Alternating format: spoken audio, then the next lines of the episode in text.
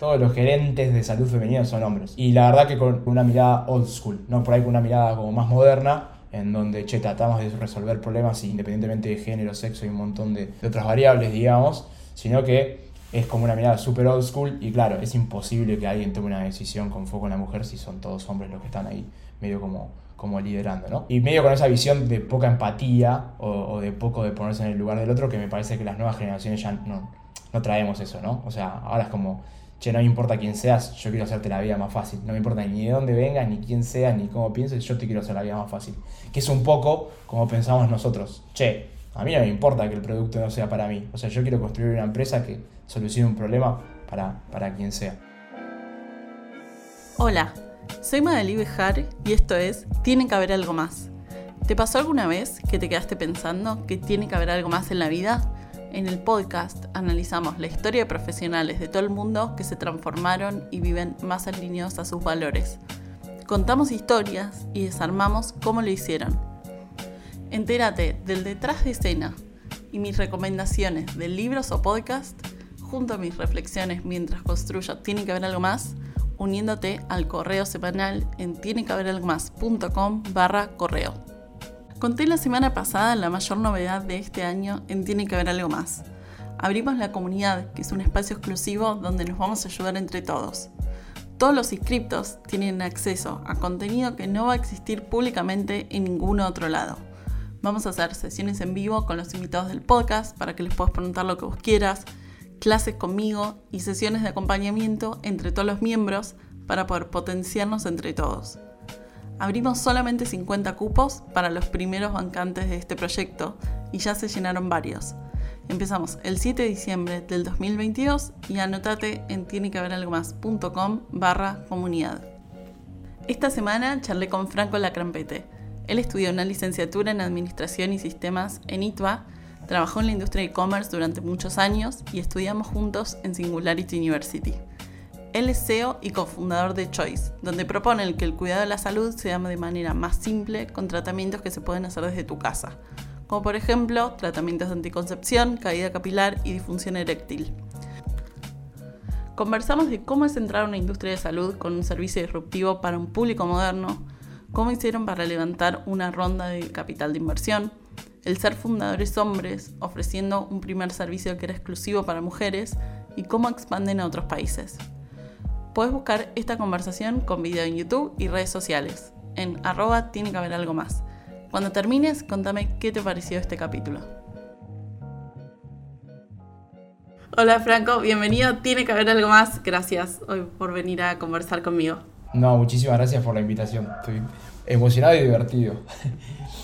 Bien, ¿Querés presentarte quién sos vos para, empezar este capítulo? Dale, perfecto. Bueno, mi nombre es Franco Lacrampete, tengo 28 años, nací acá en Buenos Aires, en Capital, y estudié en el ITBA, una carrera que es bastante nueva, o sea, no, es, no tiene muchos años.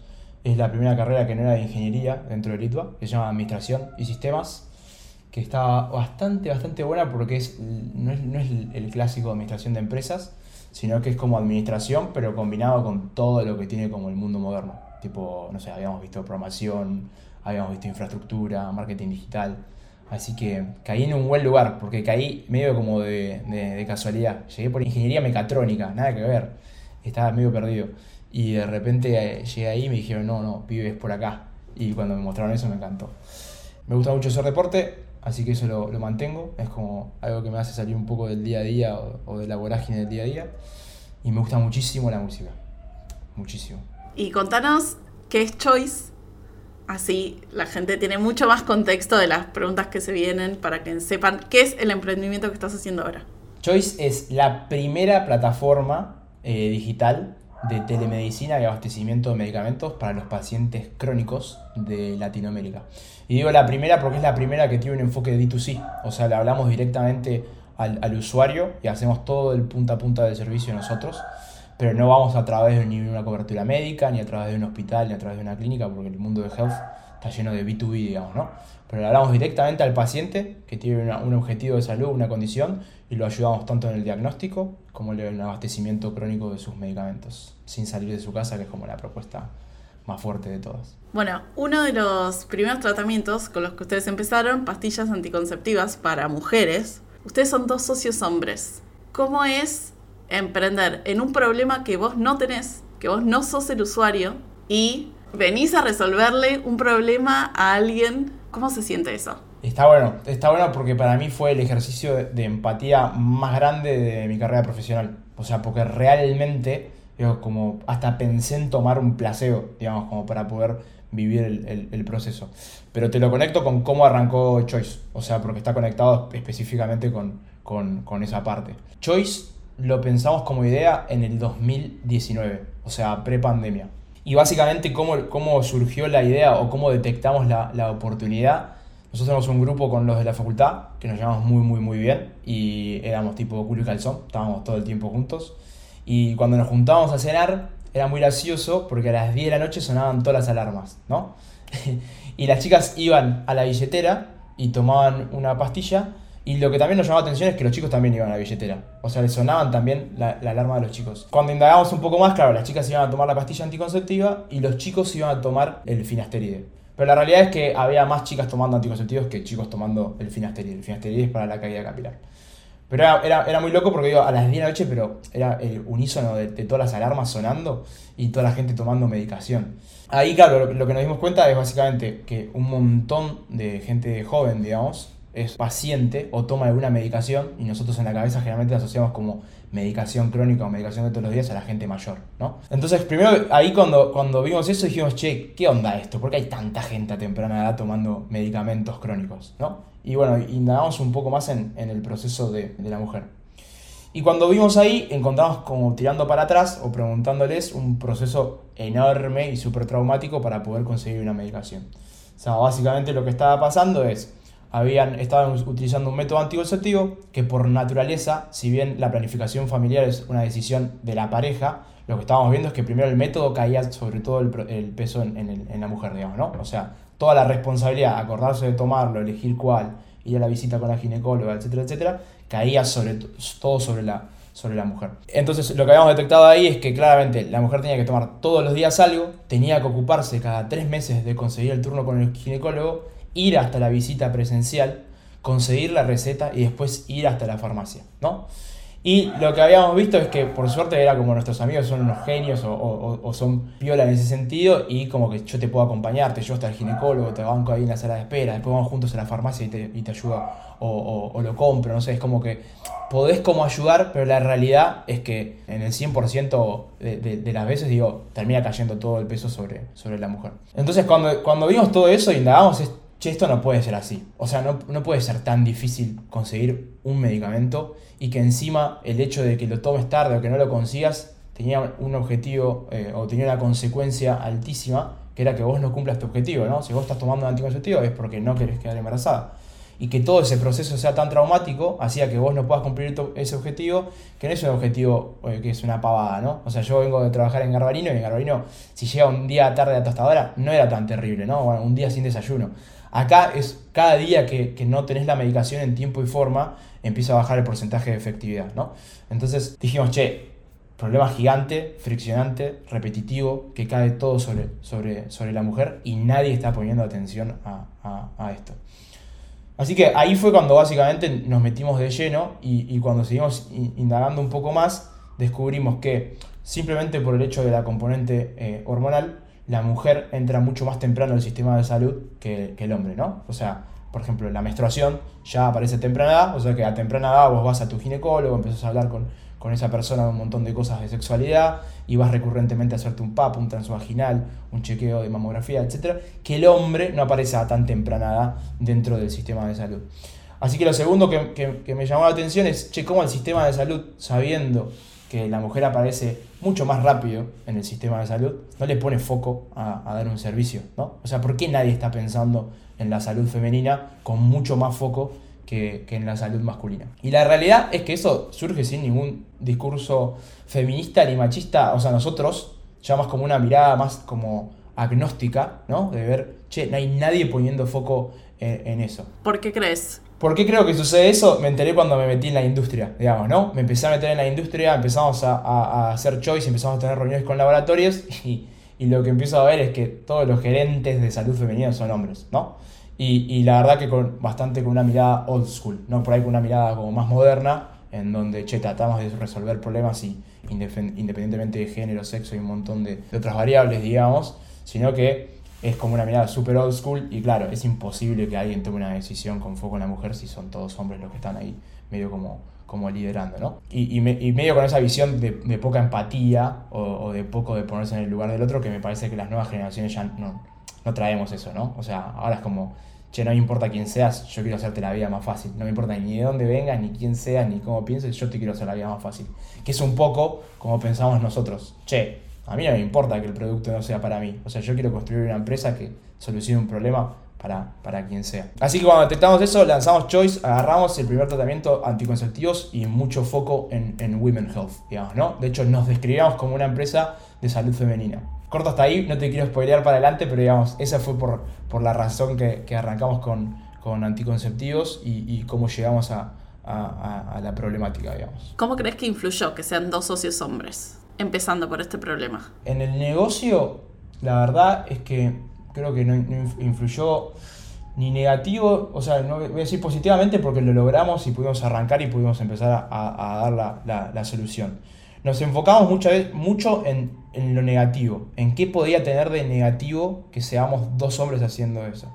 Entonces, lo que siempre tuvimos en claro es que nunca íbamos a poder probar nosotros el producto punta a punta, ¿no? O sea, podríamos hacer todo el testing de cómo funciona la parte de telemedicina, prescripción, que me llegue el medicamento, pero hay algo que era fundamental, es que yo no menstruo, ¿no? Yo no menstruo y yo no tomo el, el, eh, la pastilla.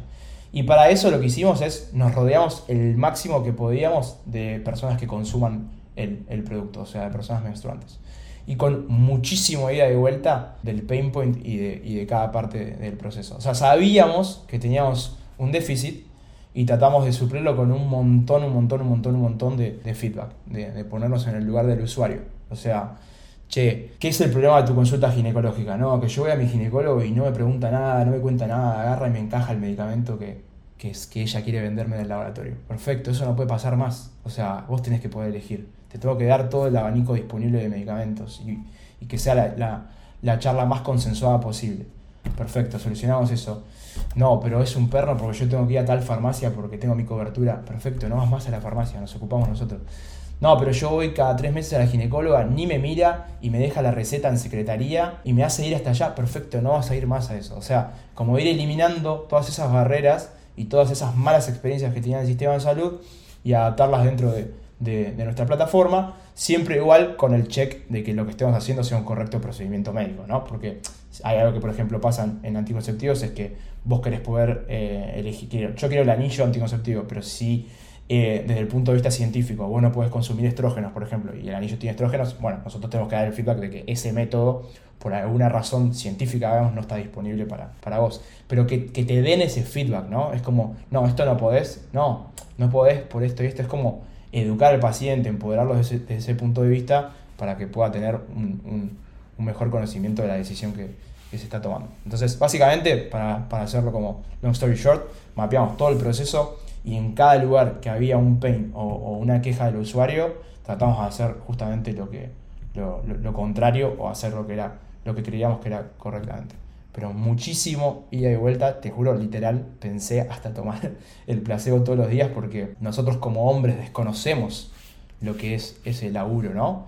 Eh, esa carga, esa carga emocional de que se retrasa un día la menstruación y ya aparece como la preocupación, con, con, con, suma validez, digamos, ¿no? Entonces nosotros esa carga no la tenemos, no tenemos la carga de, de tener que ir a comprar un test y, y pensar que, que, estamos embarazados. O sea, hay un montón de cosas, o, no, o, no, yo no voy a trabajar con esa carga en, en, la cabeza. Entonces, muchísimo ida de vuelta de, mira, o sea, como hasta que nos, que nos, nos tiroteen en ese sentido. Mira, vos flaco, estás haciendo esta empresa, pero no tenés ni idea de lo que es que te pase esto, no tenés ni idea de esto. Y sí, la verdad no tengo ni idea, contámelo, que quiero, pero yo quiero ayudar a, a poder eh, resolverlo, ¿no? Es como, lamentablemente se me ocurrió a mí la idea, positivamente lo podemos transformar en que si me lleno de feedback voy a solucionar ese, ese, ese problema que tenés en la diaria y ocupate de otra cosa, o sea, olvídate esto que yo te lo resuelvo, seguí con, con, con tu vida, ¿no? Que es un poco lo, la, idea de choice. O sea, olvídate de las filas en las farmacias, de, de, las esperas en el turno médico, de que la gente no te escuche. Eso olvídate, yo te lo resuelvo. Y seguí con tus objetivos del día a día, que bastante ocupados estamos todos, ¿no? Sobre todo con los que tenemos una vida laboralmente activa, no queremos perder tiempo en eso. ¿Te pasó alguna vez que te pongan en jaque de esto de como vos no entendés el problema? Sí, nos ha pasado como en, algunas reuniones como diciendo, y pero para ustedes es muy fácil, no sé qué. Y la verdad es que mm, en cierto punto tienen razón. Para nosotros es más fácil. o sea, es como, vos no entendés. Y la verdad sí, no lo entendía. O sea, por eso estoy seguramente en una reunión con alguien que lo entiende para, para preguntarle. Y o para vos es más fácil, sí, la verdad es más fácil. O sea, el sistema de salud a veces está más pensado para hombres. O sea, y ahí es como que se termina aflojando la conversación, porque realmente tiene razón. O sea, no, no, yo no, no me quiero poner a discutir sobre, sobre eso. Todo lo contrario, yo prefiero que, me digan cómo y yo tratar de, arreglar lo que es para lo que nos consideramos como, como equipo, que somos buenos. Nosotros somos buenos arreglando problemas, ¿no? Entonces, no, no, no, no soy bueno debatiéndote o, tratando de explicarte algo que, desconozco porque lo, desconozco. Así que sí, nos ha pasado, pero por suerte mm, es como que todo el mundo cuando le digo, sí, la verdad tiene razón, es como, no lo conozco, es como que ahí afloja por ahí y en vez de ir como más a, una discusión de, como de batalla, cuando se da cuenta que no hay batalla en realidad, sino que simplemente estamos como para, para construir, es como que todo se afloja. Yo creo que eso se puede transformar en una negativa cuando le querés explicar vos algo a la otra persona que encima no sabes. O sea, es como, yo que, yo te explique a vos cómo es la menstruación, yo no menstruo, o no, la verdad no, no, no, tengo ni idea. Pero sí me preocupa que, que vos que sabes no la estés pasando bien, digamos, ¿no? Entonces, la verdad es como que ha pasado, pero nunca tuve así una discusión fuerte ni ni nada porque se afloja rápidamente. Claro, está bueno ese mecanismo de, desarmar la conversación cuando los dos se ponen del mismo lado para solucionar un problema en vez de yo me las sé todas, vengo acá a decirte cómo hacer las cosas. Sí, es que te pones como una posición de, escucha activa, en realidad, ¿no? No como de. Ni, ni de querer resolverte todo, como decís, uh, está lleno de problemas, te quiero resolver, porque tampoco está buena esa posición sino más de, che, hay un problema, no tenés un problema, hay un problema porque es agnóstico vos, en realidad le pasa a vos y a un montón de personas más, y yo necesito de tu feedback porque yo estoy construyendo una solución. Y ahí cuando te pones de ese lado como más colaborativo y, de, gracias a vos y todo lo que me digas vamos a poder resolverlo, es como que, que se desarma fácilmente ahí. ¿Qué cosas hicieron bien y, o qué cosas le funcionaron para conseguir buen feedback de las personas que estaban probando todo esto? Mira, la verdad que el problema es tan grande, o el consumo, o en el mercado que nos metimos el consumo es tan masivo, que el feedback lo conseguimos muy rápidamente de la gente que, nos rodea. Eh, o sea, no tuvimos que salir a buscar como una campaña de feedback o algo así muy, muy intensivo, sino que la realidad es esa misma mesa en la que te dije que sonaban todas las alarmas a la 10 de la noche, nos sentamos y empezamos a construir feedback. Lo que sí tuvimos que trabajar es un poco de escuchar campanas más distintas, ¿no? O sea, la realidad, o sea, para ser sinceros, grupo de Litva es como perfil OSDE, ¿no? O sea, poder adquisitivo alto, con, otro tipo de, problemáticas del día a día, pero la realidad es que el, tipo de usuario OSDE se extrapola a un galeno Swiss Medical, o sea, te, sirve como para bastantes tipos de usuario o de buyer persona, digamos, ¿no? Entonces, después lo que tuvimos que pasar es como meternos más en salud pública. Che, ¿qué, qué onda? ¿Cómo, ¿Cómo soluciona otro tipo de usuario este problema?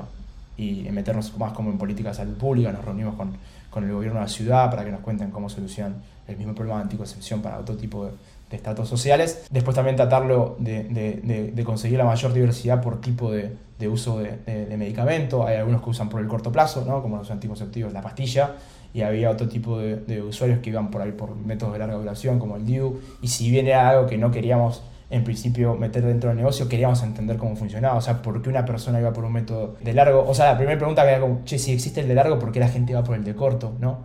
Y ahí es como más, y vos por qué no te pones el DIU, eh, perfecto, lo entendí, es como, es claro, o sea, más allá de, de, la eficacia o de la facilidad, hay un montón de cosas acá, vos no te interviene en el cuerpo, vos no tenés la hormona yendo por todos lados, entonces lo que tratamos de hacer es como tratar de usar distintos tipos de usuarios de realidad desde el punto de vista como de su día a día, ¿no? Desde el día a día de un OSDE hasta un, día a día de una persona de salud, de, salud pública y después eso tratar de, tener muchos muestreos por el tipo de, método, ¿no? Desde el anillo, el parche, la inyección, la pastilla y cuál era como el proceso de decisión de cada uno para, para poder elegir el, eh, método.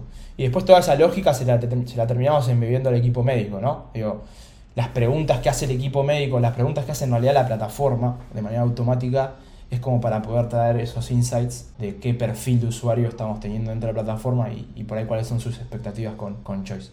Pero la realidad es que, como te digo, el mercado es tan grande que si agarras, nosotros agarramos 10 amigas y, y, habíamos encontrado toda esa variedad. O sea, teníamos una que iba por el lado del anillo, otra por pastillas, otra que no tomaba también, y por qué no toman. ¿no? y mucho feedback del tema de el uso de las hormonas, etcétera, y tratar de entender científicamente bien cómo, cómo poder informar eso, porque también en internet hay, un montón de desinformación, digamos, sobre, sobre la ciencia en sí, o sea, se simplifican un montón de cosas que son bastante complejas. Para el Long Story Short también ahí es como que fue fácil conseguir porque hay un montón de gente utilizando eh, métodos anticonceptivos, así que hicimos como amigos, amigos amigos, hicimos encuestas, eh, eh, seguimos haciendo ahora entrevistas de usuario como para seguir generando ese feedback. Vamos para antes de que Choice existiera. ¿Cómo era tu, tu trayectoria laboral antes de emprender? Mira, yo siempre digo que soy bastante afortunado porque mm, desde el día menos uno que tengo claro que, que quería emprender. Y desde el menos uno te voy a dar un pequeño ejemplo. Cuando estaba en el colegio me armé un marketplace de jueguitos.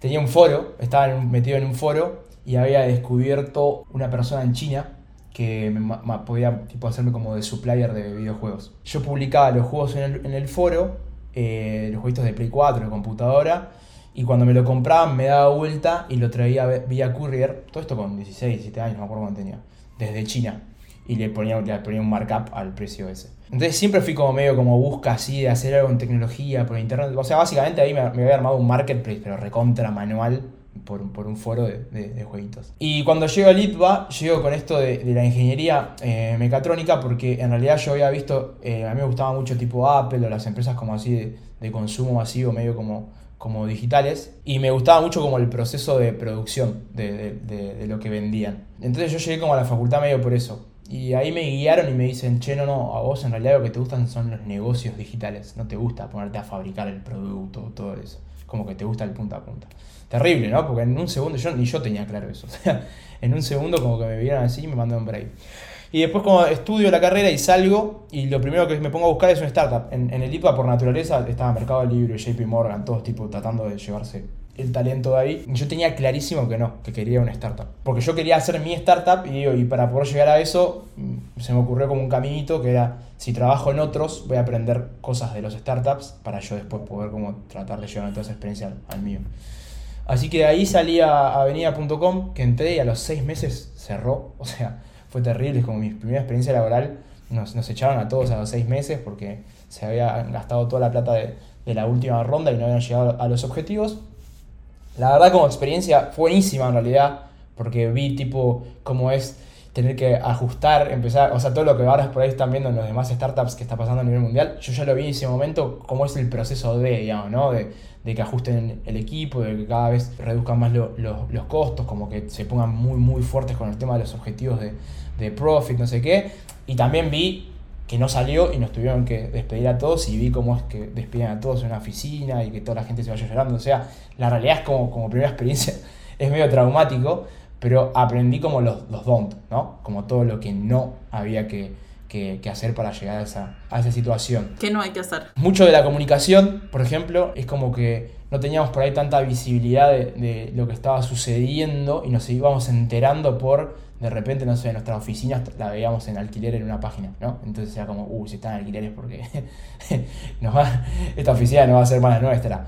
O de repente recortaban el presupuesto de compras, pero no, pero no había una visibilidad de por qué se estaba eh, sucediendo. No sé, mucho como la de la comunicación, o sea, la gente si le decís que está todo mal, hasta por ahí se pone en modo de, che, bueno, entonces lo vamos a sacar adelante, pero, pero si no le decís es como que empieza el miedo, el terror, no sé, no, no me gustó mucho esa, esa parte. Igual eh, son cosas que son re difíciles de manejar, digamos, ¿no? No es que me ponga en modo, en modo crítica.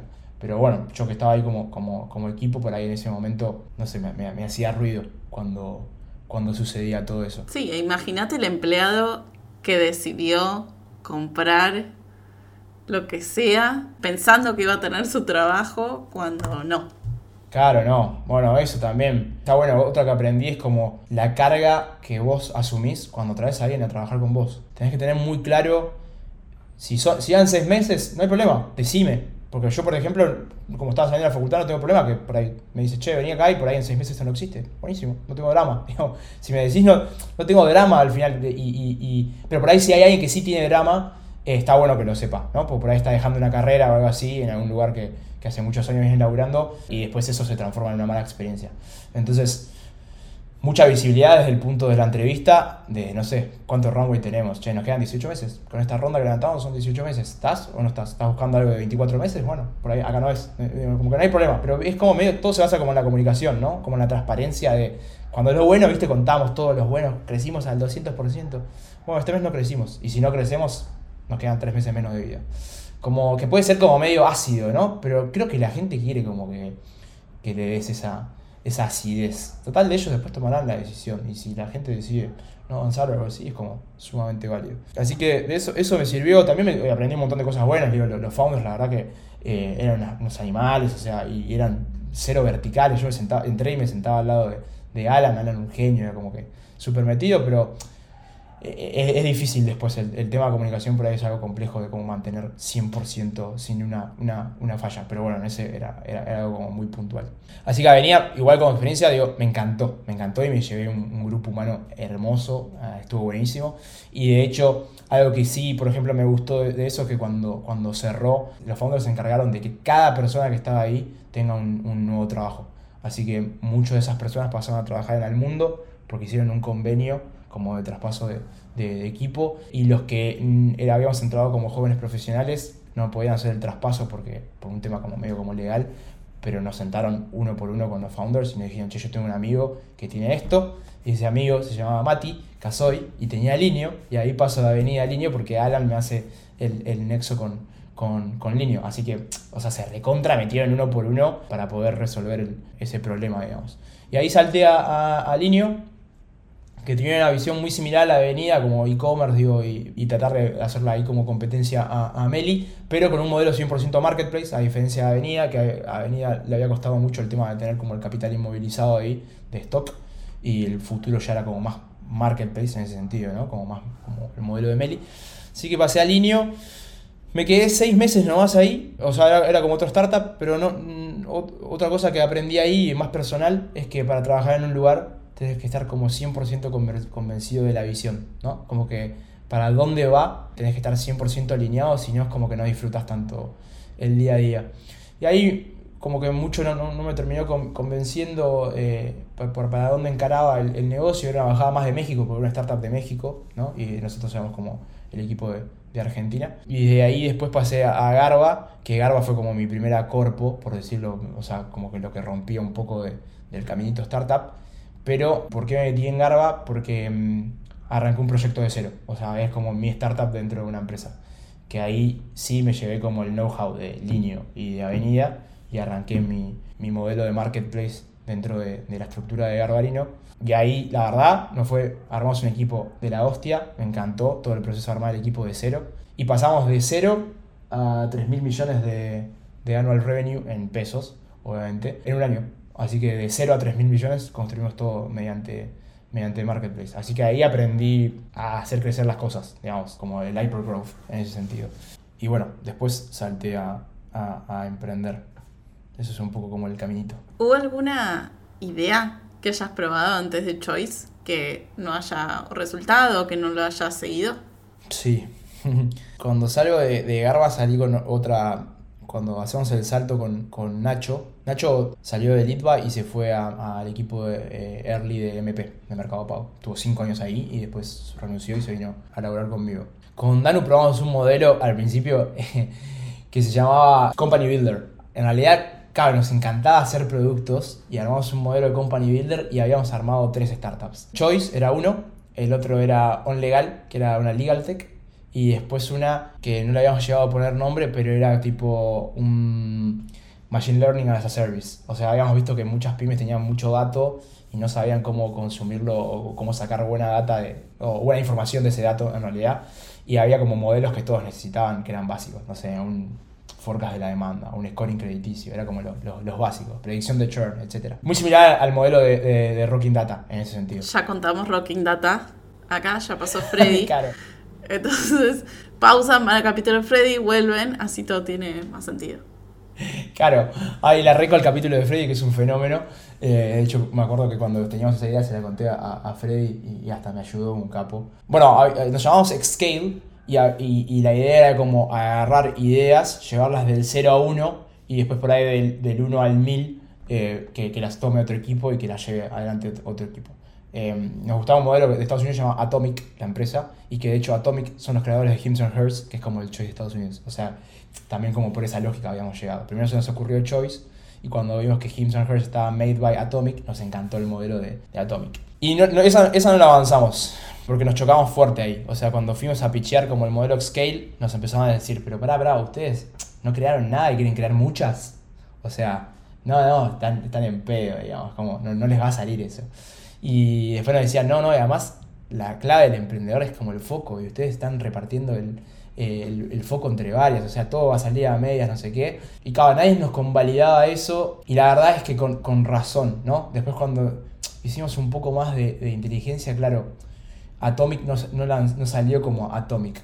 Primero salió una startup, la rompieron toda y tenían un nivel de capital y un nivel de, de knowledge, digamos, y un equipo gigante que armaron que ahí realmente pudieron como diversificar y empezar a ponerse varios eh, startups como, como company builder. O sea, nosotros no habíamos levantado nunca una ronda, no habíamos picheado nunca y queríamos pichear tres, levantar capital para tres, avanzar tres. Nosotros lo habíamos pensado más desde el punto de vista de la lógica. O sea, yo quería tener un equipo de tech y que se repague por todos los, los, startups, ¿no? Era como decir, ¿para qué vamos a tener repetidos si por ahí con un mismo equipo puedo armar varios productos? Un equipo de marketing puedo performar varias campañas. O sea, más como de la lógica de un montón por ahí de, equipos que se podían consolidar y por ahí el que, no, el que no era como negocio, operaciones, era como tenía que darles, tener su propio foco para cada startup. O sea, desde la lógica tenía mucho sentido, no los convalidaban porque, con razón, digamos, al final no nos enojábamos, digamos, como no habíamos hecho nunca nada y queríamos y le estábamos vendiendo a la gente que íbamos a poder hacer todo.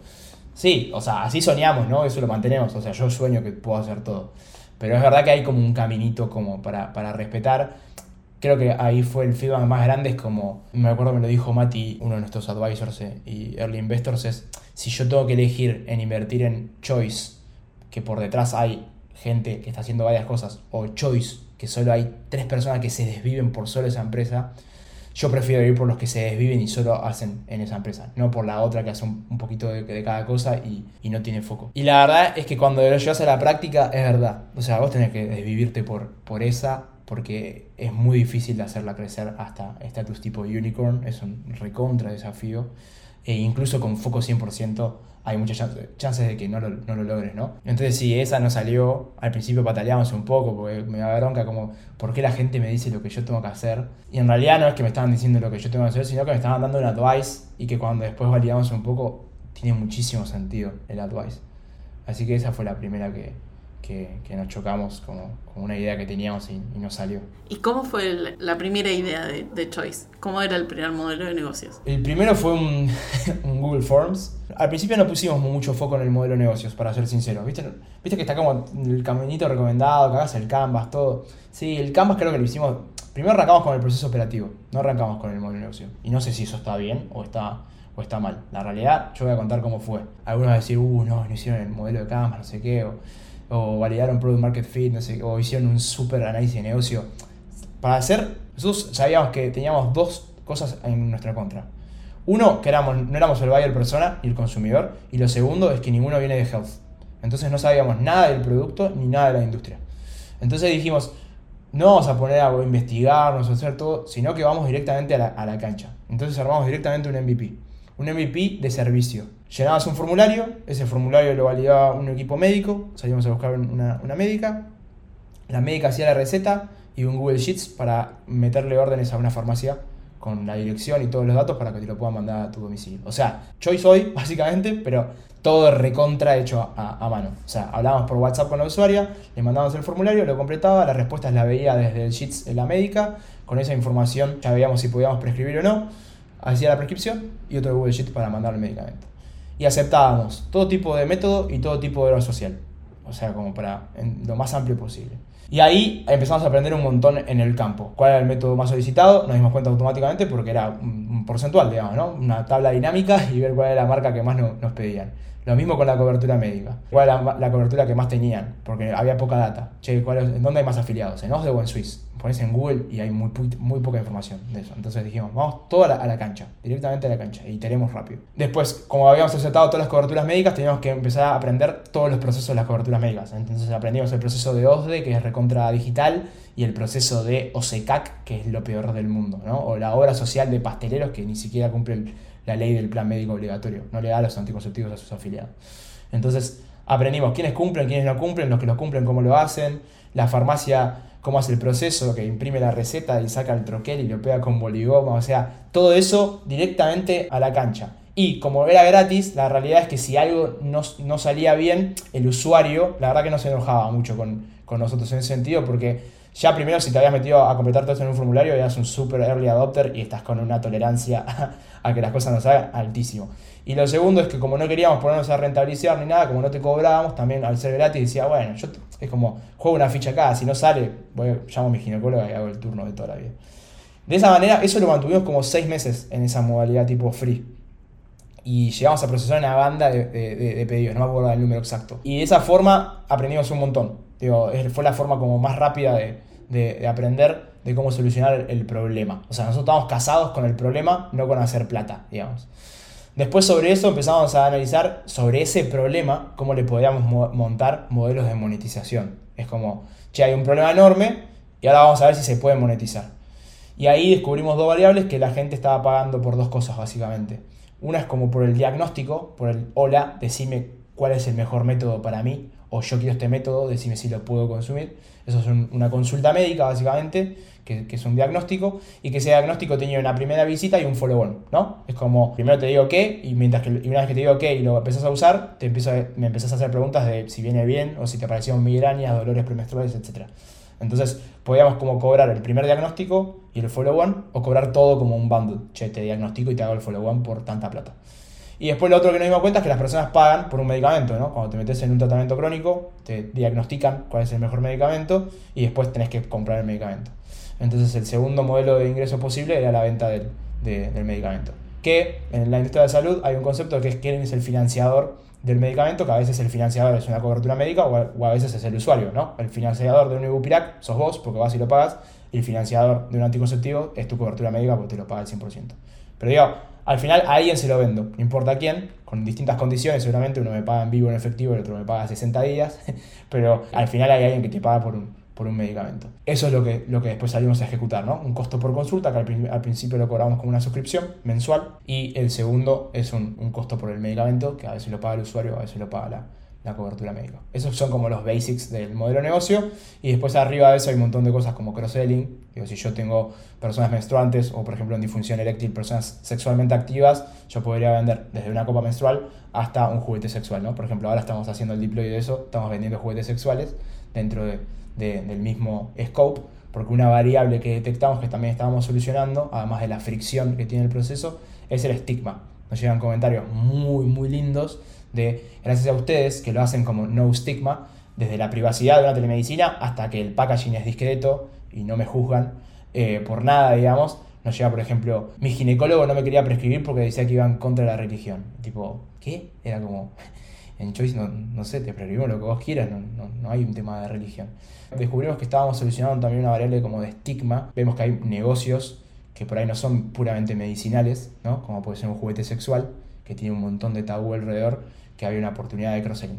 Desde que una persona que consume anticonceptivos o un medicamento de disfunción podemos extrapolar que es sexualmente activa y por ende podemos vender un juguete, pero también creemos que lo puede consumir acá y no en un sex shop por el tema de cómo tratamos nosotros el, punto de vista del, estigma ¿no? y cómo hablamos de, ciertos temas. Long story short, también en ese sentido, arrancamos por el problema, entendimos cómo solucionar ese problema y después empezamos a pensar cómo montarle arriba modelos de, de, monetización, ¿no? Porque para nosotros lo más grande es solucionar un problema. Si no hay problema para solucionar, no hay nada. Claro, pero ¿por qué decidieron no cobrar? Porque eso también es parte de validar que además de que haya un problema, hay alguien que quiera pagar por eso. Tal cual. Es que nosotros dividimos Product Market Fit en ese sentido, en arrancar como validar eh, la fricción y qué tan grande era, o sea, el framework ese de cada cuánto se repite, de qué tan grave es ese problema y a, cuántas personas están, están con ese problema, eh, que eso ese framework lo vimos ahí en Singularity con, con Pascal, me acuerdo. Le mandamos un beso a Pascal.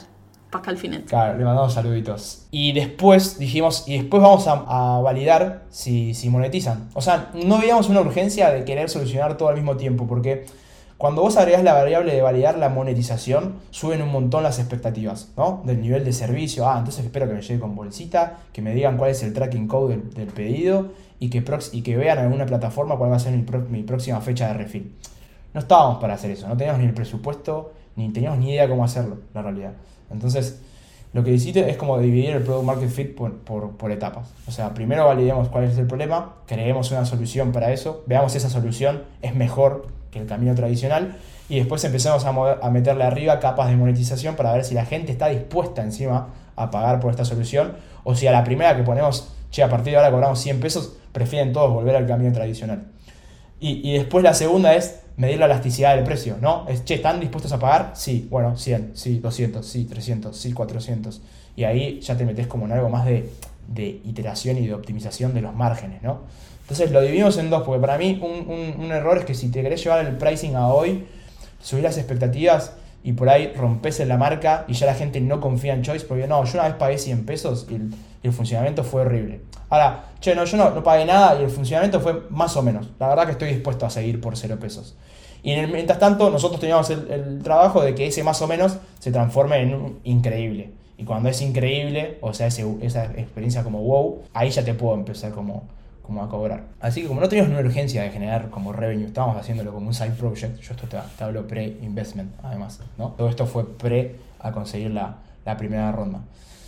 No teníamos una urgencia en ese sentido, de hacer plata, hacer plata, era como no, solucionamos el problema, después vemos cómo hacemos plata y después vemos si este problema se escala al resto de la región, que fue la tercera validación, si es solo Argentina o si era en todos lados, ¿no?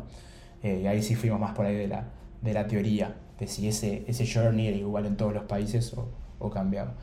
Y cuando hicimos todo eso, teníamos una base de subscribers, creo que era como 500 suscriptores, llegamos sin, así, así, bootstrapping full, que estábamos cobrando, que estaban dispuestos a pagar por, por Choice, y que teníamos un MVP montado en varias plataformas no code, digamos, o sea que no era más un Google Form, era un poco más, más serio, teníamos un poquito de Wix y algunas cosas que habíamos llegado a desarrollar con, con el primer equipo de, de, tech, que eran dos personas que venían trabajando conmigo antes en, en, en Garbarino.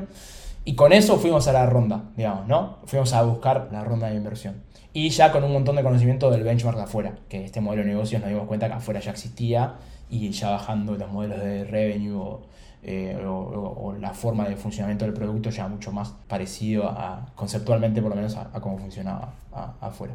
Pero sí, o sea, coincido en eso, digo, tenés que validar que la gente está dispuesta a pagar. Lo que yo no, no, no creo que sea necesario, y, y lo, dejo así como agnóstico porque esto fue nuestra experiencia, que lo tengas que hacer del momento cero, sobre todo si desconoces el problema, como nosotros que no teníamos ni idea de la industria de salud ni, ni cómo se tomaban los, los anticonceptivos. O sea, porque hay muchas chances de que, te, la, te la mandes, digamos, que la cagues. Y si la cagás cobrando encima, che, el reembolso, denuncia de defensa consumidor, o sea, hay un montón de cosas que te compras que no están buenas que te las compres en, ese momento. Bien, me gusta que esto es, es otra forma, y por eso te lo pregunto, porque por lo general siempre es como validar y validar el problema, el modelo de negocio que, que alguien tenga que pagar. Entonces me gusta que podamos mostrar cómo lo hicieron ustedes, porque si bien suele haber como el caminito emprendedor, hay otras formas, hay veces que funciona una cosa, hay veces funciona otra, así que acá tenemos otro ejemplo. Con esto que decías que te metiste en una nueva industria, ¿cómo hiciste para aprender pasando del e-commerce a aprender cómo es la industria de la salud? Bueno, ahí muy parecido al journey que hicimos con anticonceptivos. O sea, primero tenés que asumir que no sabes nada. Y si no sabes nada, tenés que, tenés que empezar a saber, digamos, ¿no? Y lo dividí en dos, porque me gusta mucho la práctica y la teoría. Así que cuando renuncio a, a Garba y hago asumo que no sé nada de la industria de salud, lo primero que hago es me pongo a estudiar. Y me anoté, en, me acuerdo, en, UDESA, eh, en el curso de Health Tech y en el curso de Economía de la Salud. O sea, dije, che, necesito saber cómo, para dónde va esta industria a futuro y necesito saber cómo funciona económicamente la, industria. Ahí aprendí el tema de los financiadores, de la salud pública, de cómo funciona un laboratorio, un montón de cosas. Eso como desde la teoría, ¿no? Decir, necesito capacitarme, necesito un par de checks en mi, en mi, en mi LinkedIn, ponerle. Y después lo segundo que hice, en Garba conocí a Martín, que es de, de Droguerías del Sur, y lo llamo, cuando se nos ocurre la idea de Choice, de hecho es la primera persona que llamo, y le digo, che, se me ocurrió, eh, o detecté este problema, le digo, ¿por qué no vendemos los medicamentos directamente del laboratorio? O sea, ¿por qué está, hay que a la farmacia, todo eso? Y me dice, no, no, no, pibe, esto funciona así. Y me explica cómo funciona la industria de la salud y, me empieza a hacer como un intensivo, empiezo a hablar mucho con Martín y me, es como medio quien me apadrinó en ese sentido.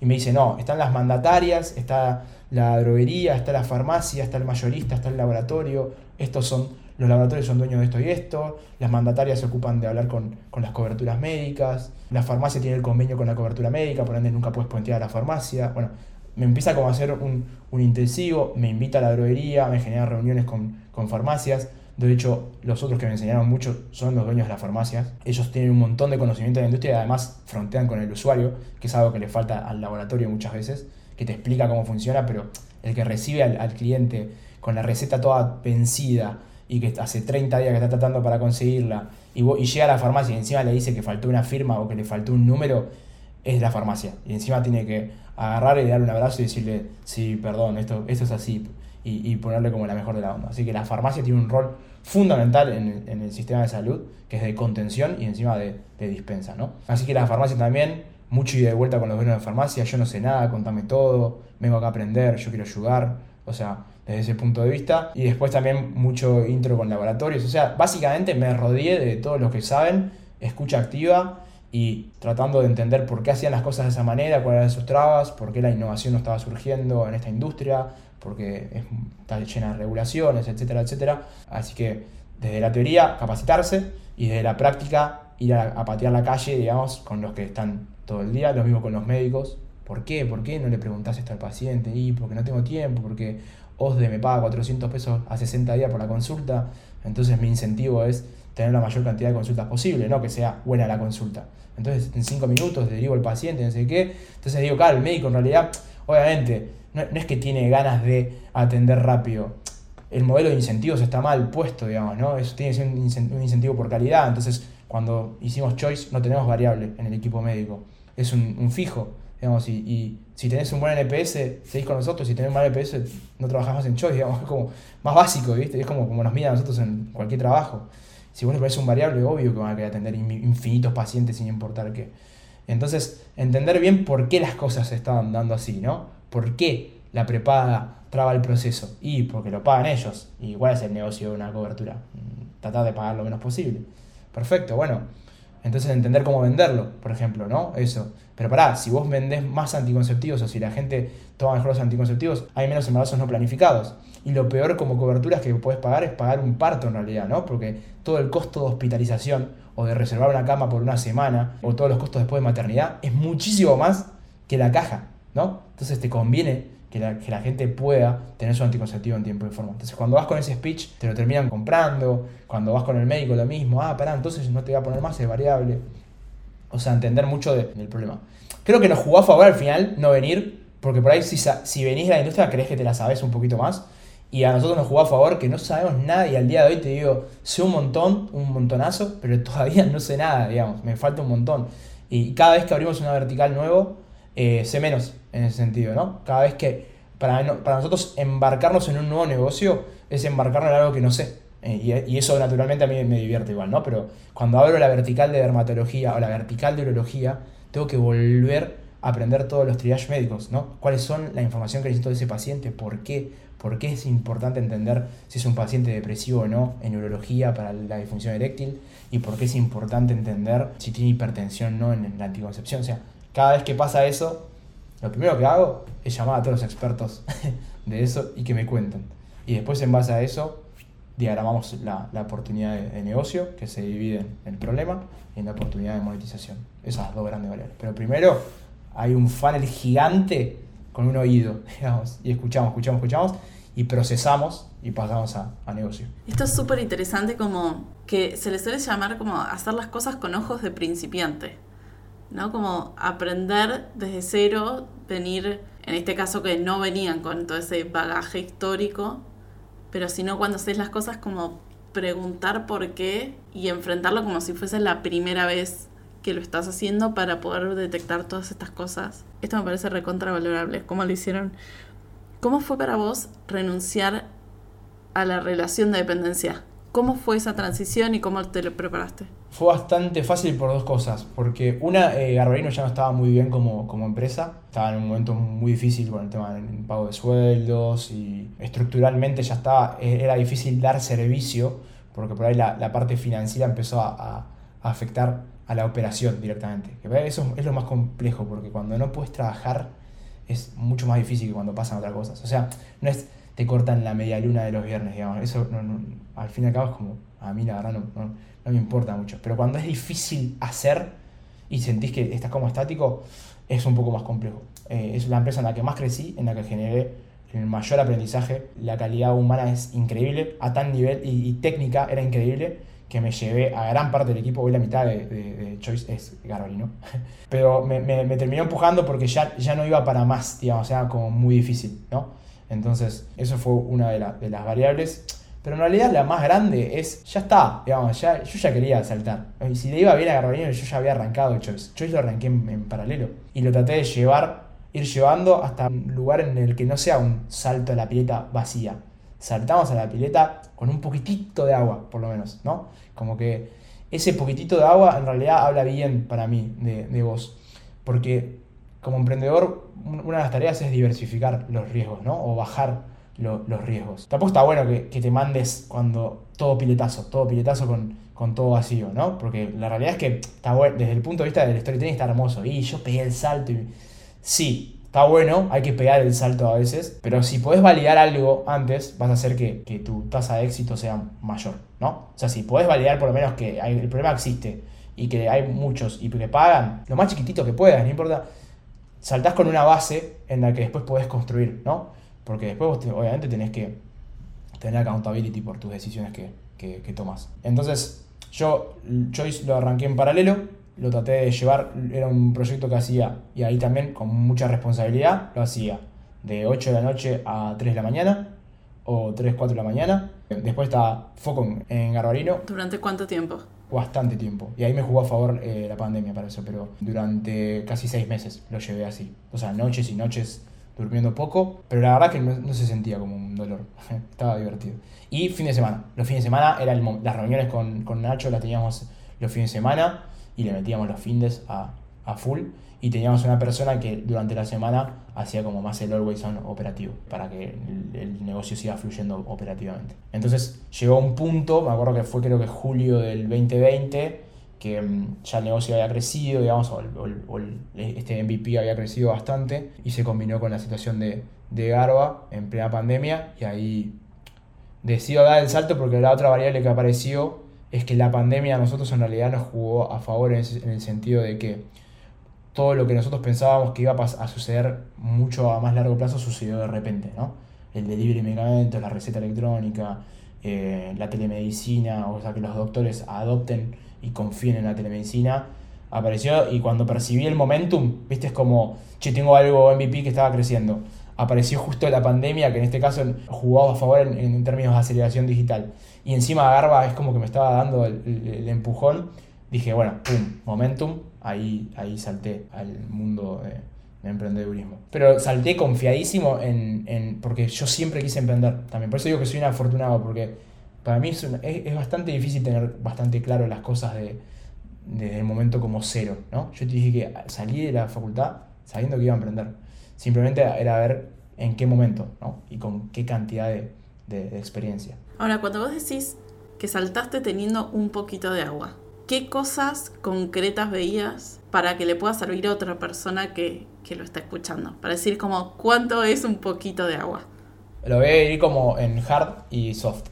Hard es, depende mucho de las métricas de tu negocio. O sea, empezamos a ver que subía el cubo de subscribers, que el, feedback de los usuarios era muy positivo, que empezaban a aparecer los primeros usuarios que estaban pagando, o sea, como aparecía growth en términos de, subscriptions, aparecía el primer revenue, por más poquito que sea, y aparecía un muy, sobre todo un muy buen feedback. O sea, che, al fin alguien hizo algo que era básico para nosotros, digamos, ¿no? Y muy, gracias, o sea, unos mensajes hermosos de que haya aparecido el, negocio, o sea, un muy buen NPS, si querés, de, de, fondo, ¿no? Entonces, como, bueno, hay subscribers, hay NPS y hay revenue, y ahí depende como la cantidad va a depender como de tu tolerancia al riesgo. Pero decir, che, si aparecen dos, ya estoy, bueno, yo necesitaba que aparezcan un poquito más, porque me parece que un, un muestreo de, de 50, 100 usuarios por ahí no, es mucho, ¿no? Entonces nosotros dimos el salto con 500 usuarios en, en ese sentido.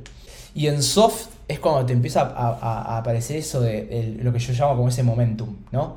Uh, esto me está empezando a gustar más que lo que hago tradicionalmente. Uh, esto me está empezando a llenar bastante el alma o, me moviliza mucho. Y ya creo que la verdad pasé como algunos otros soft skills de haber liderado un equipo, porque esto voy a tener que liderar mucha gente, ya pasé eh, experiencias por ahí difíciles, porque en esto va a aparecer experiencia difícil, o sea, también como, che, creo que estoy ready, ¿no? Y ese, el creo que estoy listo, eh, depende, por ahí es, muy puntual de, de, de, cada uno. Una que, hicimos también piola con, con Nacho y, lo dejo ahí como, como una práctica positiva para nosotros, nosotros de antemano ya sabíamos que queríamos emprender juntos, pero no habíamos trabajado nunca juntos. O sea, yo con él estudié en la facultad, estudiamos juntos en el ITBA, nos, íbamos de viaje una vez por año juntos porque compartimos grupo de amigos y todo, pero amigo no es igual a eh, socio, ¿no? Entonces tenés que validar también que podés trabajar bien.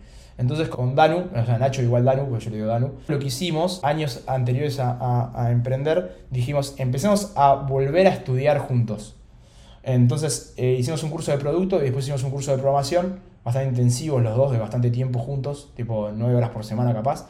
Y dijimos, y después de cada clase, intentemos ir a la casa de uno a comer un asado y charlar sobre ideas de negocio y cómo nos repartiríamos las tareas de un negocio y cómo trabajaríamos, como para seguir profesionalizándonos o, conociéndonos un poco más en, el punto de vista profesional. Eso estuvo bueno, porque así fue como se terminó ocurriendo después la idea de, Choice, ¿no? De, compartir mucho tiempo juntos y entender de cómo nos dividíamos las tareas y cómo trabajaríamos y dónde creemos que está la oportunidad y de tratar de priorizar las oportunidades.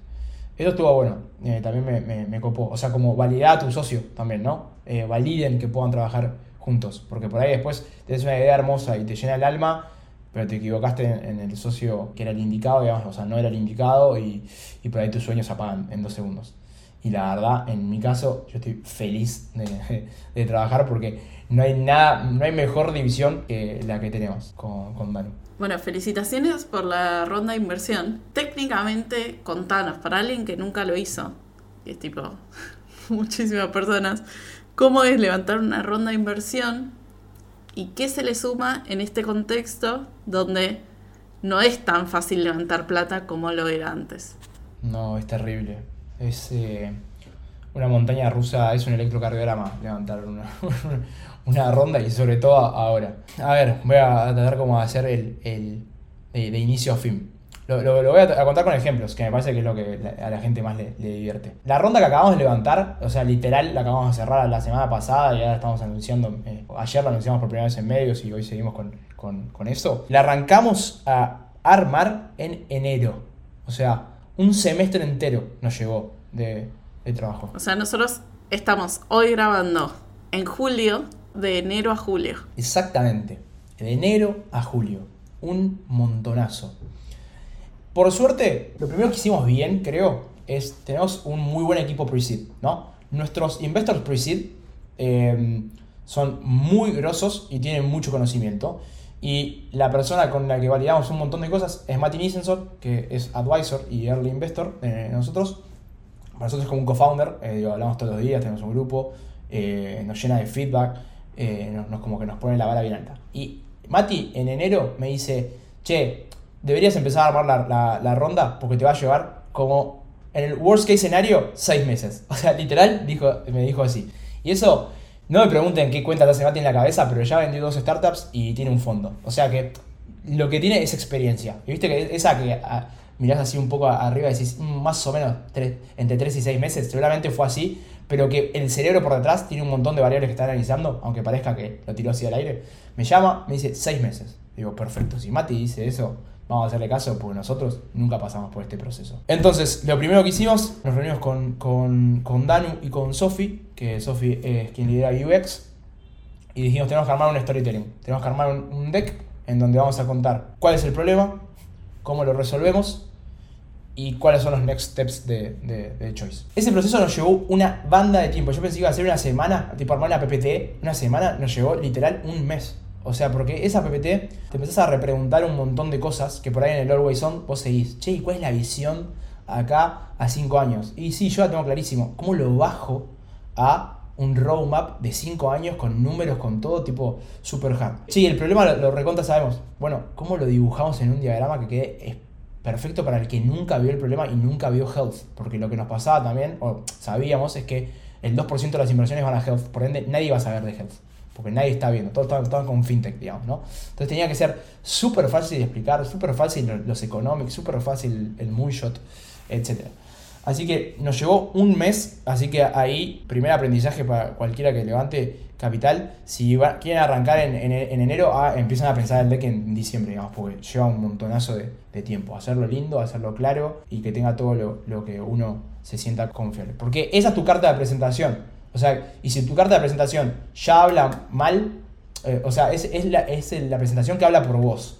Vos no vas a poder estar hablando al, al, investor. Entonces, eso tenía que estar hermoso. Así que ahí hicimos mil benchmarks con otros decks que habíamos conseguido de internet o de otros founders. Se la tiramos a, nuestros investors propios para que nos iteren y nos digan, che, yo a mí me llega esto y ni abro, ni abro el mail. Tipo, es como, bueno, y, empezamos a, iterarlo un montón por eso, con gente grosa, que por suerte la gente grosa ya la habíamos conseguido en el pre-seed. Así que investors no es igual plata, es plata más knowledge. Y eso es clave. De hecho, te diría que la plata es casi un segundo plano. O sea, lleven gente grosa. Nosotros, por suerte, tenemos gente muy, muy grosa. Así que eso fue lo, primero que, hicimos. Nos llevó un montón de tiempo. Después eh, empezamos a, a, armar las primeras calls con, con investors, ¿no? Y ahí también, con anticipación. ¿Por qué? Porque no es un tema de que te lo compren rápido o te lo compren lento.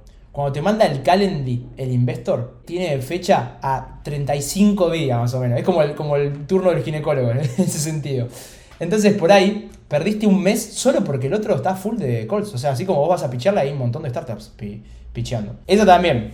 Y para poder suplir ese error de desconocimiento por ahí cuando yo fui por primera vez, lo que hice fue entonces tratar de contactar a la mayor cantidad en paralelo, ¿no? Entonces por ahí había uno 30 días, había otros 5 días, había otros 7 días, y eso me generó como un pipe de un montón de, de calls. Otro learning ahí, arranquen por lo más chiquititos a los más grandes, porque la calidad de validación de un VC chiquito no es igual que un, uno grande, ¿no? Y yo ahí arranqué medio como mezclado y lo fui ordenando en el, en el, camino. Son cosas que son lógicas, pero en en el, día a día, porque mientras tanto encima tenés que seguir operando el negocio, ¿no? Y seguir, o sea, seguir siendo el CEO y tenés que hacer todas las cosas que hay que hacer en el día a día. Son cosas chiquitas que se te empiezan a escapar, o también porque por ahí no, no, no tenés ni idea si es qué, qué, tan grande es, cómo medís la dimensión de un fondo, si porque pegó 20 startups bueno o por la cantidad de plata que levantó, no sé, hay como varias variables, ¿no? Pero digo, se te van escapando. Entonces, lo otro ahí, en, muchos en paralelo, traté de ordenarlos y, armé como un, pitch básico, ¿no? De cuál era la estructura de lo que le quería contar en esos 15, 20 minutos que, que, te dejan. Y a medida que me iban dando feedback, lo que traté es que las preguntas que me hacían o las que las empieza a responder directamente el deck o ya embeberlas dentro de mi storytelling, ¿no? Entonces el pitch tenía como que iterarlo millones de veces. Y algo importantísimo, el idioma, o sea, practiquen en, en yo tuve que pitchar en portugués, en inglés y en, y en español. Y practiquen mucho, sobre todo cuando no es tu idioma eh, nativo, digamos, porque algo que es muy difícil de comunicar en otro idioma es la pasión. Cuando te empezás a concentrar tanto en, el tecnicismo del otro idioma por ahí, porque no hablas todo el día en ese idioma, la pasión a veces es, es, medio difícil, ¿no? Como las palabras, como todo, así como lo, como lo decís, el tono, no sé qué, es como un poco más difícil cuando te vas a un idioma que por ahí no lo manejas al 120%, porque para ese nivel como de pasión y todo, tenés que manejarlo no al 100, al 120. Yo fui al colegio bilingüe y te digo que no alcanza, digamos, es, es más en ese sentido. Entonces, eso fue lo, otro, el pitch y literándolo. Entonces, lo que sí hicimos bien, acá eh, conté como las, todas las que eh, me fui hasta Villanda y las fuimos como arreglando en, en el camino. cuando empezamos a hablar, nosotros ya yo ya por lo menos me empecé a dar cuenta que el mercado estaba un poco roto desde enero y, febrero. Ahora lo, vemos en formato de, despidos, ¿no? Estamos viendo el, resultado de lo que nosotros ya veíamos viendo. ¿Por qué lo, lo, veía viendo que estaba complejo? Porque me hacían preguntas que no eran de etapa SID. Me preguntaban muchísimo sobre cómo hacer plata en, en escala, digamos, ¿no? Como decir, me hacían preguntas por ahí de serie A o serie B. Che, ¿cuáles son los márgenes hacemos un desglose de todo el margen uno por uno, cómo vas a escalar este costo, no sé qué, que por ahí eso es más como cuando ya estás en, una etapa un poco más adelantada, que te pones a optimizar a fondo el PNL para que en vez de tener 70 puntos margen tengas 120, ¿no? Y acá estamos más como todavía validando Product Market Fit entre varios países, es como estamos en, una etapa un poco más eh, temprana. Entonces cuando yo empiezo a ver ese, eso que me preguntan tanto en detalle, yo consulto, che, y, este tipo de cosas, ¿por qué están viendo en esta etapa? No sé qué, y me empiezan a, a contar, ¿no? Porque está eh, en, el camino a mí me aparece la inflación en dólares, me aparece la guerra de Rusia-Ucrania, o sea, en el camino me empiezan a aparecer todas esas cosas y yo lo veo en formato de pregunta de rentabilidad, básicamente. O sea, cómo, cómo mi inversión se repaga más que antes porque ahora la plata no está fácil, básicamente. Entonces, lo que sí hicimos bien y, y para la empresa fue un proceso bastante traumático porque tuvimos que traer un montón de cosas a hoy y trabajar infinitas horas, literal, es cada cosa que nos decían, agarramos y iterábamos el producto directamente, no la PPT, el producto. Entonces si me decían, ¿por qué no está en otro país? Íbamos y lo lanzábamos el país. O sea, siempre que tenga sentido, ¿no? No es que, no es que nos empezaron a manejar el roadmap. Yo tenía previsto lanzar México en Q4 2022, lo pasé a Q1, digamos. ¿Por qué? Porque me decían, buenísimo que quieras lanzar México, acá no aceptamos promesas, por ejemplo. Acá aceptamos hechos. O sea, vení entonces a buscar la ronda cuando tengas México, porque yo te invierto, invertite ahora, invertite cuando esté México, prefiero invertirte cuando esté México, ¿no? Entonces empezamos a traer a hoy un montón de cosas que teníamos para adelante, porque vos como, como emprendedor para decís, sí, no lancé México porque no tengo plata, o sea, justamente vengo a esta call para juntar plata para poder lanzar México. Y ellos te dicen, perfecto, pero yo prefiero poner plata cuando esté México, porque no invierto en promesas, prefiero que lo tengas, ¿no? Y así, y tenés dos tratamientos nada más, ¿y por qué no tenés cuatro? Y porque estamos hackeando cómo hacer que eh, el producto, lanzar un tratamiento nos cueste menos que el próximo, ¿no? O sea, que cada vez el próximo sea más rápido de, lanzar. Bueno, cuando hackees eso a nivel tecnología, avísame y te invierto. Entonces agarramos y dijimos, hackeamos ahora. Y ahí en abril lanzamos dos tratamientos más. O sea, veníamos lanzando un tratamiento por trimestre y de repente en un mes lanzamos dos tratamientos. Entonces estresamos al máximo el producto para que cada no se transforme en un sí digamos, en ese sentido, ¿no? Y después le íbamos agregando el pitch y le íbamos agregando el deck. Cuando el deck decía un país, ahora decía dos países. Si decía 3.000 subscribers, ahora de repente decía 7.000, porque fuimos a hypergrowth, hackear el costo de adquisición, crecer exponencialmente, lanzar más de un tratamiento, lanzar en otro país. Entonces, literal, digo, fue difícil eso porque es un estrés total de la, de la, de la compañía, ¿no? Es como todos los días llegaba Franco y decía algo distinto, en cierto punto que en realidad es, la visión era la misma de siempre, simplemente que estaba diciendo algo distinto en cuanto a la planificación inicial. Pero con un, con un sentido, si no hacemos esto no conseguimos el capital y no podemos avanzar con, con nuestro sueño, ¿no? Y ahí, ¿por qué digo la montaña rusa? Porque un día te levantás y tenés cinco mails de no. No por esto, no por esto, no por esto, no por esto. Y al día siguiente tenés 10. Y al día siguiente tenés a la compañía estresada porque estamos, estamos haciendo un montón de cosas y vos tenés que seguir motivándolo y por ahí vos también no estás tan motivado porque te acaban de decir que no.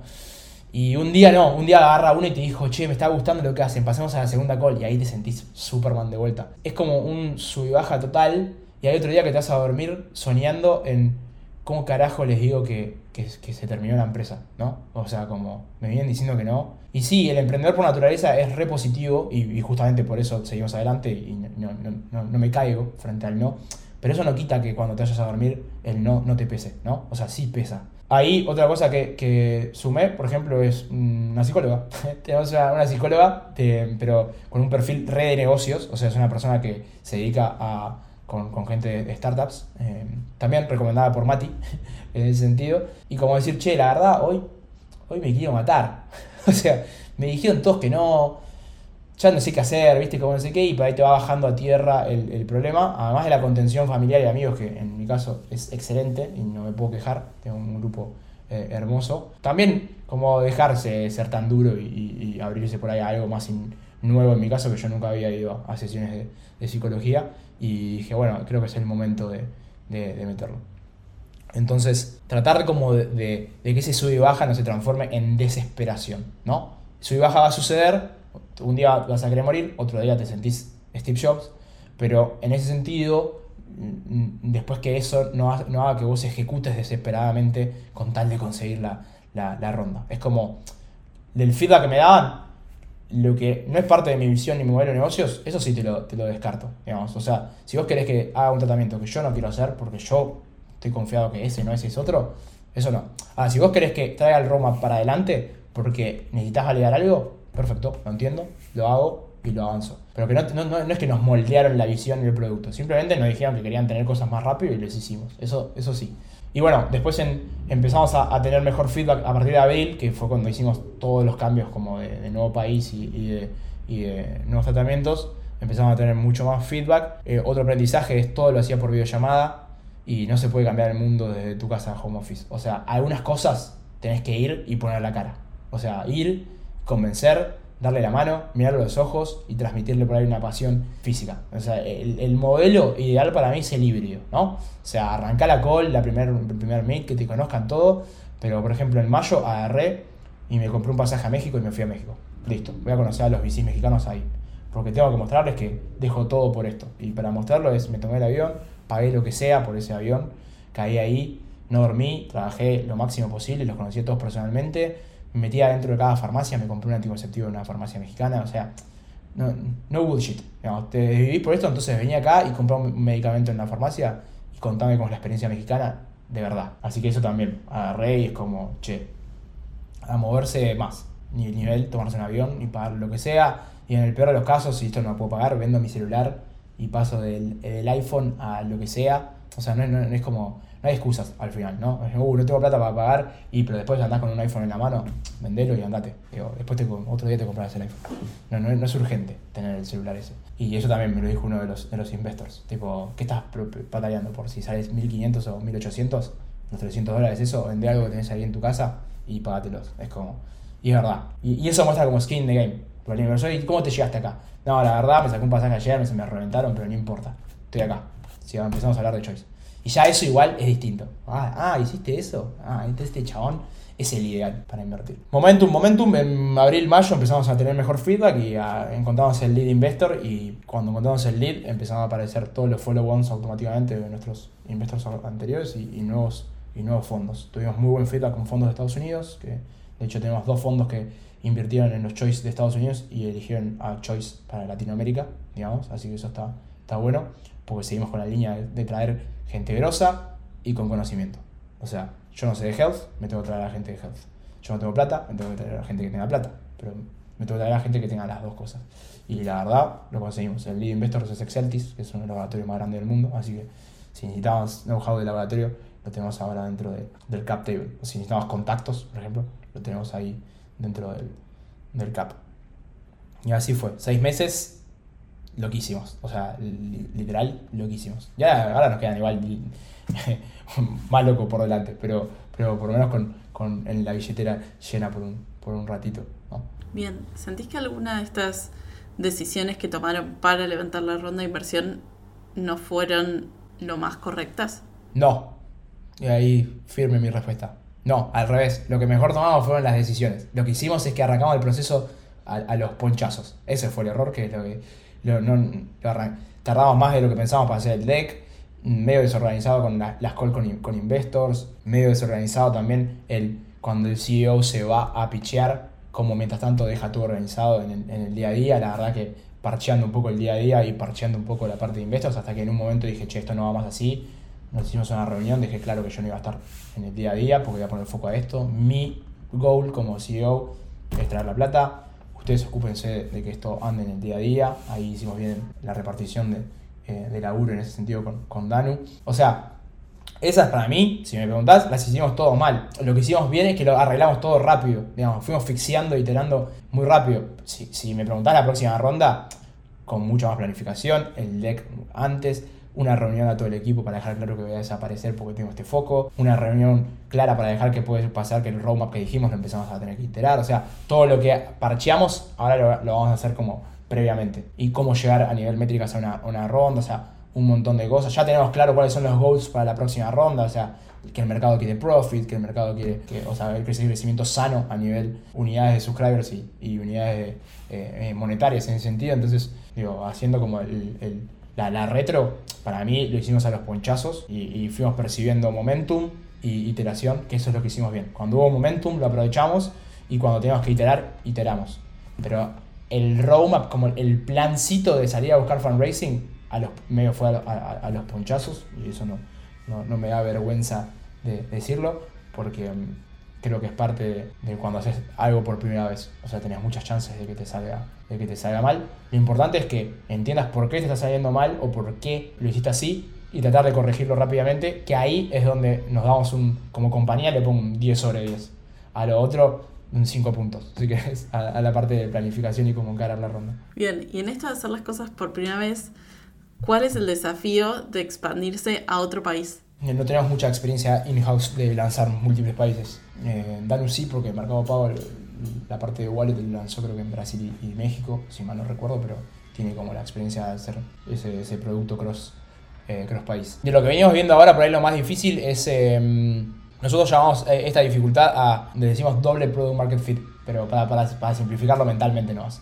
Lo más difícil de llevar eh, Choice a otro país es primero el, sistema de salud, o sea, Product Market Fit con el sistema de salud de allá, porque es totalmente distinto. Por ejemplo, la dificultad en México no es tanto ah, eh, el acceso al medicamento, porque hay farmacias online y te, lo mandan un día a tu casa, pero sí hay un problema con el, costo de la medicina, ¿no? O sea, el médico, la consulta con el ginecólogo sale 50 dólares, por ende nadie va al ginecólogo. O sea, se mueren del dolor de cualquier cosa y nadie va.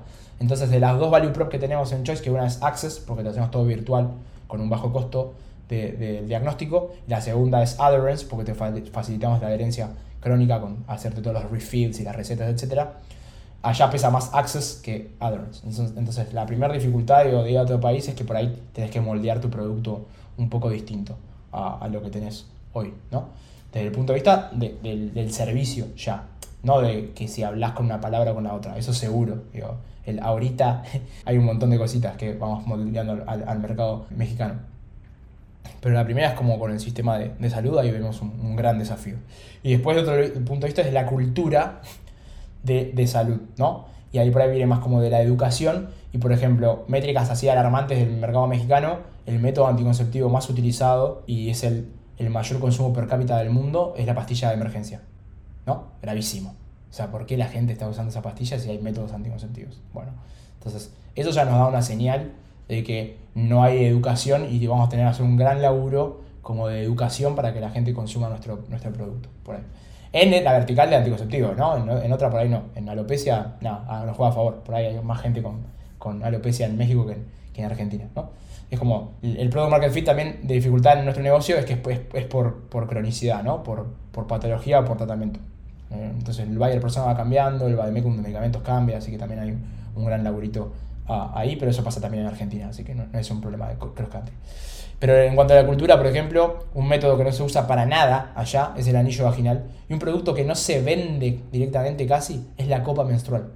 ¿Por qué? Porque es una comunidad bastante eh, machista y hay como una especie de, de, culturización en el sentido que la mujer por ahí no, no se autoexplora. Entonces, como no se autoexplora, o no se siente cómoda metiendo la, copa menstrual en la, vagina. Entonces, ese tipo de cosas, por ejemplo, hace que por ahí un método que acá nosotros lo vendemos al 7% sobre el total de la base, estoy tirando un número por tirar, digo, ¿no? Como es el anillo vaginal, allá por ahí eh, eh, esperamos que sea cero, cero, ¿no?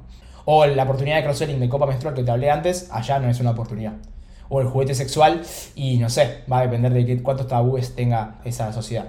Pero al mismo tiempo por ahí te agranda más, porque si vos haces una solución no stigma o stigma free, en realidad allá tiene más peso todavía.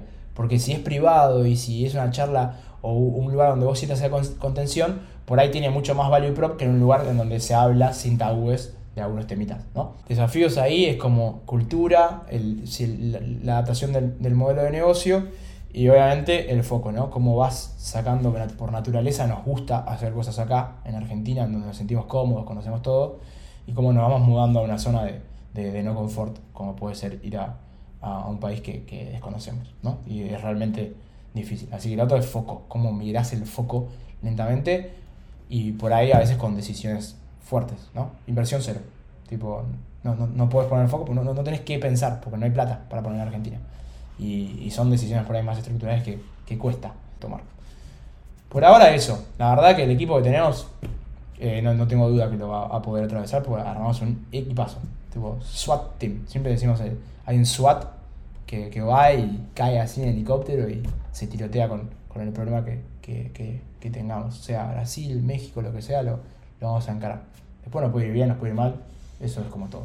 Esto que decías de la zona de confort en Argentina, que es un país difícil para emprender, ¿qué aprendiste vos de generar este proyecto desde Argentina? Ah, yo tengo como sentimientos encontrados porque es difícil para un montón de cosas, pero como emprendedor te da un montón de atributos. O sea, por ejemplo, para mí estamos en el, para el negocio de Choice, en cierto punto, es como que operativamente, por ejemplo, estamos en el país más complicado de todos. O sea que si hackeamos cómo operar acá, los demás países son mucho más fáciles, a nivel, por ejemplo, operación.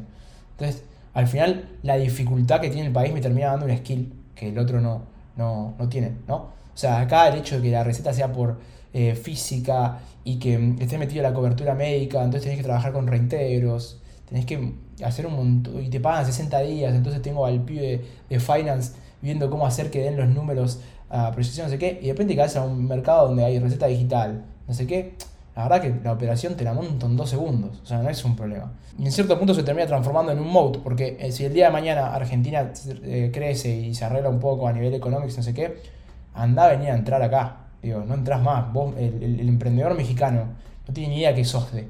No, sabe qué es la cobertura médica de, bajo costo, digamos, ¿no? O, de- primera necesidad. Sabe la de, la de alto costo, ¿no? Que es cuando choqué con el auto y me tengo que internar. Eso existe en, en México. Ahora, OSDE no existe. Entonces, tiene que entender cómo funciona OSDE, tiene que entender cómo funciona el, circuito de, de reembolsos, un montón de cosas. Entonces, si el día de mañana esto crece, no entra, no entra nadie que no sea argentino, en cierto punto. Y si estás acá y te estás morfando todo ese ponchazo cuando vayas a operar a otro país, la realidad es que es mucho más sencillo. Lo que tienes es que no te vuelvas loco, que, que ese problema que hay acá o esa dificultad no te entretenga tanto como para que te olvides de que tenés que irte de Argentina a lanzar otro país porque el endgame está en México y en Brasil y no en Argentina. Entonces, es esa es la dificultad, ¿no? O sea, no entretenerme con los problemitas de Argentina porque al final un subscriber de México para el mundo de, de investors y para el negocio cuenta mucho más que un subscriber de, de Argentina. Entonces, para mí es como que al revés. O sea, en ese sentido, Argentina, a nosotros por lo menos, nos está enseñando los procesos más complejos de- de todos. Ah, en México algunos medicamentos se venden sin receta, acá se venden con receta. Entonces, tenés que aprender a trabajar con, con médicos que receten, que estén matriculados, tenés que validar su matrícula. Afuera por ahí en algunos no tenés que hacer nada de eso. Y, y la tecnología que armás acá al final está tan pensado para, para tan, tan modularizada en ese sentido, porque tenés que pivotearla todo el tiempo por cualquier cambio que suceda, que cuando vas afuera tenés una tech de la puta madre súper escalable. Yo, si querés, lo veo como, como positivo. Después está bien, te, te, te devalúan y tu profit automáticamente te destruyeron todo el profit que habías generado. O sea, esas cosas las sé, eso lo- por eso hay que tratar de diversificar y tener otros países, ¿no? Pero, pero si me preguntás, es un lugar ideal para crear gente que se banque cualquier cosa a Argentina. Y saliendo de Choice, ¿qué valor tiene para vos la música y cantar? Oh, así como sumé eh, la psicóloga, hace tres años sumé la, la clase de canto. Es, es tipo como una desconexión, está bueno.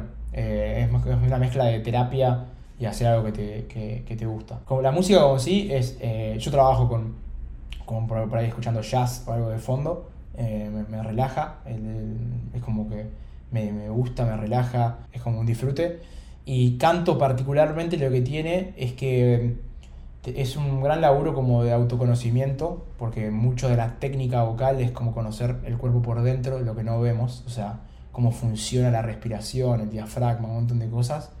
Mucho de calma, ¿no? De, de- de bajar un poco eh, las revoluciones, porque si estás como muy sobreexaltado, las cuerdas vibran distinto, o sea, mucho como de, introspección.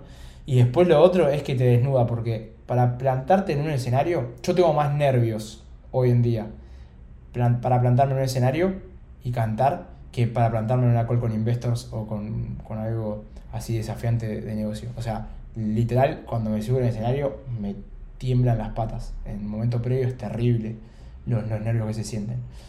Entonces me ayudó también como a que otras cosas me parezcan que yo tenía como muy idealizadas que era muy, muy, muy, muy difícil, ah, me parece que hay algunos más difíciles todavía, como subirse a un escenario que es one shot. Vos subís, performás y no lo puedes ni iterar ni, ni fixiar en, en, en mientras tanto. O sea, arrancás a cantar y estás cantando mal y la gente te escucha que estás cantando mal y te ponen cara de culo y se terminó todo. Y te vas y te querés morir si cantaste mal. O sea, es eh, para esa gente que te tenés que preparar, no, hay, no lo podés chamullar. Si no te preparás, subís y haces cualquier cosa.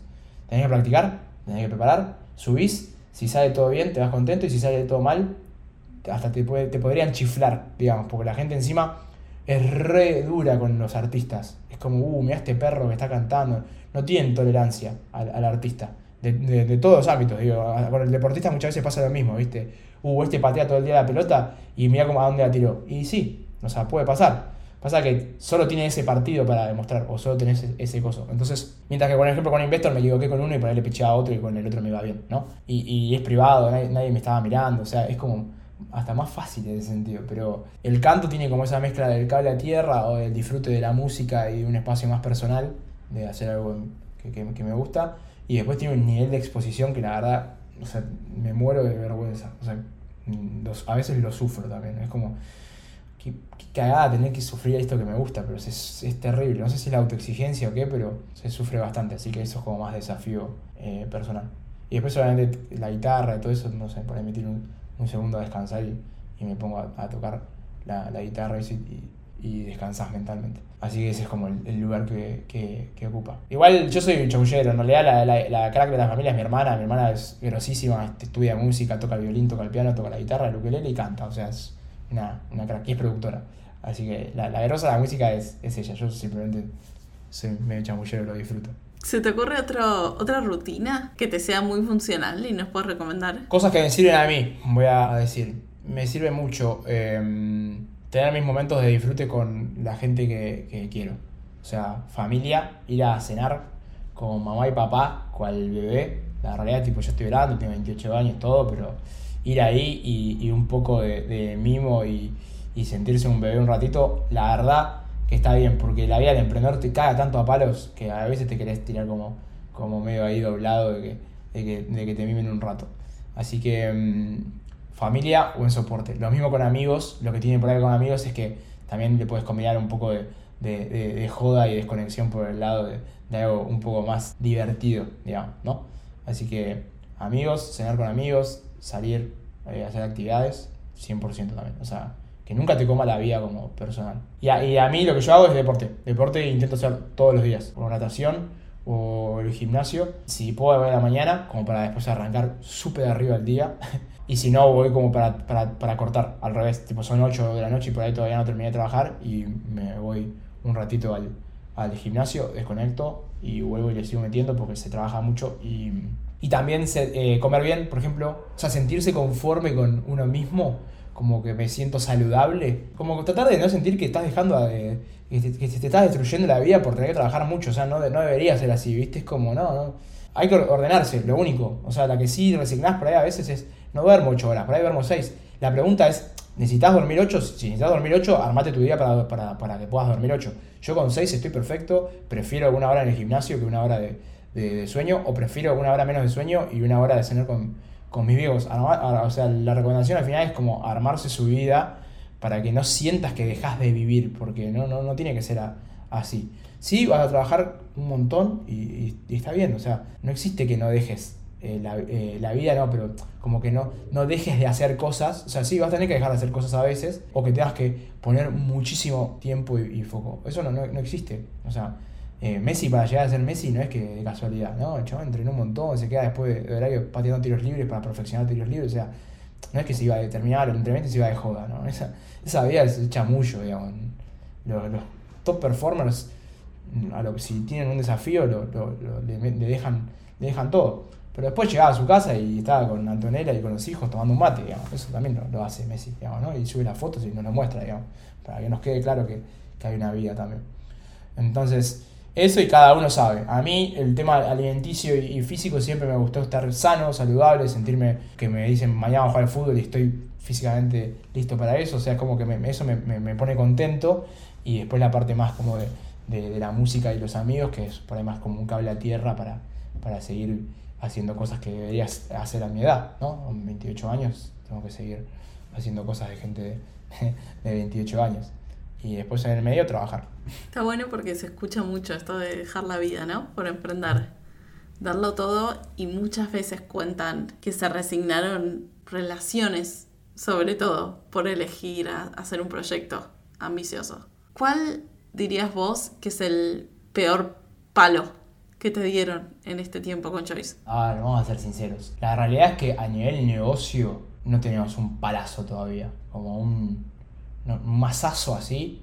Porque la verdad, toda la gente que entró desde el día uno sigue con nosotros. O sea, porque estaba pensando en palazo. Se nos va alguien que estimamos mucho y, amamos dentro de la empresa. Y la verdad que yo, uh, yo me imaginaba terminando el endgame de Choice de la mano con esta persona. Y, eso todavía no sucedió, así que ese, puede ser un, gran palazo, digamos, ¿no? O, por ejemplo, no conseguir una ronda y tener que cerrar, ese puede ser como el, otro palazo, o tener que empezar a despedir gente por ese otro palazo. Todo eso no sucedió, por suerte, por ahora, y espero que, que tomemos decisiones para que, para que nunca sucedan, digamos, ¿no?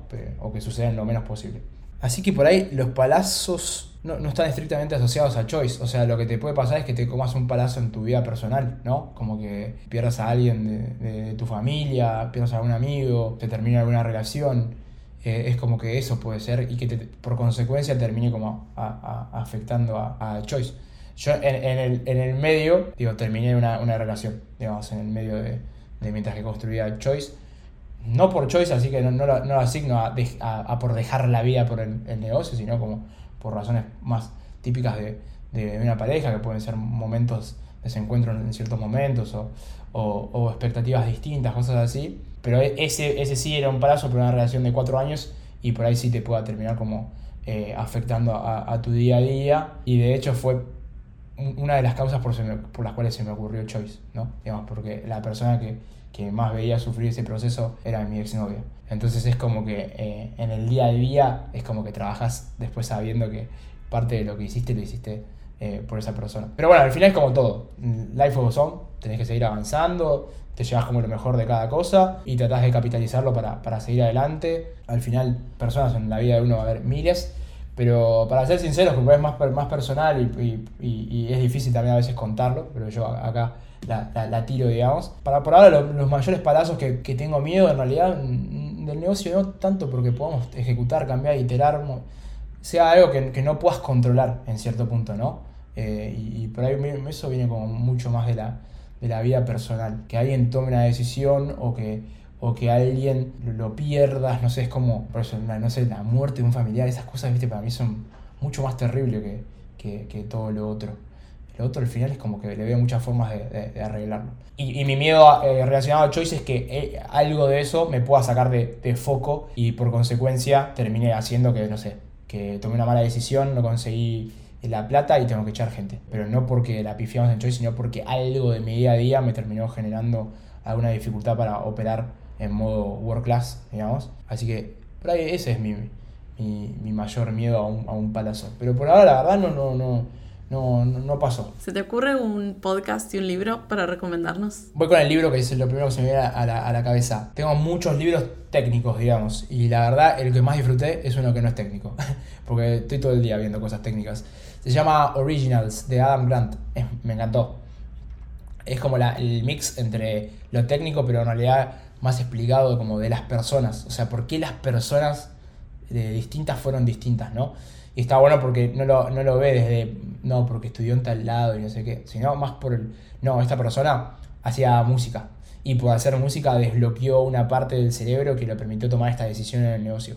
O el premio Nobel de Salud había sido un economista porque no tenía bias. O sea, te explica un montón de cosas más de, de por qué la vida diaria o decisiones que tomaron en la vida terminó haciendo por, por consecuencia que, que tomen alguna decisión que todos con, conocemos porque se hizo súper conocido el producto que, que terminamos vendiendo.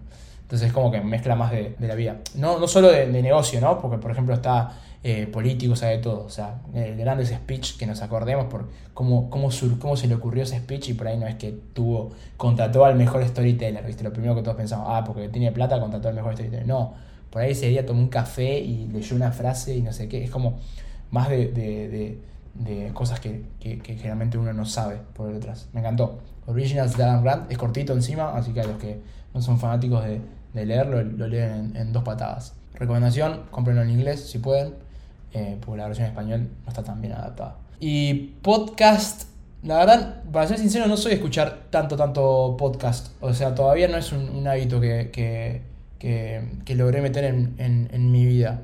Estaba pensando en algunos que me hayan gustado, pero mm, son muy, muy similares a, a, esta dinámica. Me había gustado mucho los, los que armaban los chicos que ahora están en Pomelo, el de Sin Sucursal, creo que se llamaba que era también así bien de, de fintech y, y, de negocio. Pero sí, todavía no, no, no, no logré engancharme full con el mundo podcast. Sí, por ahí consumo mucho por YouTube más que por, por Spotify, por ahí. Charlas de YC, eso me, me, re gustan porque son bastante constructuradas y, y van como eh, directo al, al, problema que por ahí estoy teniendo y que quiero, y, y que quiero eh, resolver. Pero por ahora también, eh, ahí sí tengo un sesgo, estoy escuchando mucho, por ahí sí, eh, esos podcast o video podcast muy, muy, de negocio. O sea, por ahí hay algunas cosas que, que me gustaría hacer en algún momento con meter algo que no sea tan de, de, de, negocio en, en, mi día a día. Más como esta entrevista que es un poco, un poco de todo mezclado. Ni, ni muy técnico, ni, ni, muy soft, digamos. Así que estoy ahí en, en busca. Perfecto. Dijo YC, Y Combinator, o sea, hay que agarrarla muy rápido, si no sabes todas las siglas en esta conversación.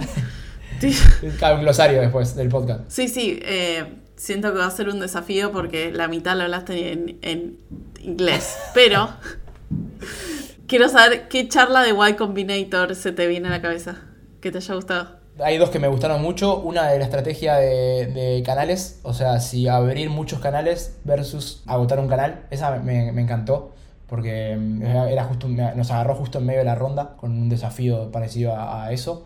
Es un framework de, laburo, eh, está buena. Y después la otra que me eh, aclaró bastante, una que decía profit versus growth, qué priorizar. Y era como dependiendo del estadio de la compañía, porque tenía más sentido priorizar growth a veces y en otras eh, profit. Esas están buenas, digo, recomiendo dos porque son cortitas, como para no, no, no, y no es un video de 40 minutos, porque hay, había algunos de YC que son larguísimos. Eh, esas son cortitas y van como directo al, dolor que por ahí estás eh, teniendo como, como emprendedor y sobre todo en estas etapas como las que estoy yo, que es eh, en etapa temprana, digamos. Esas dos me, gustaron. Esas están buenas. Con todo lo que pasó hasta ahora, ¿qué le dirías al Franco hace cinco años atrás? que tiene todo claro, que, lo que pensó está bien, que vaya por ese camino. O sea, todo lo bueno y lo malo que va a avanzarle, o sea, literalmente todo lo que me pasó tuvo un sentido no hay una que.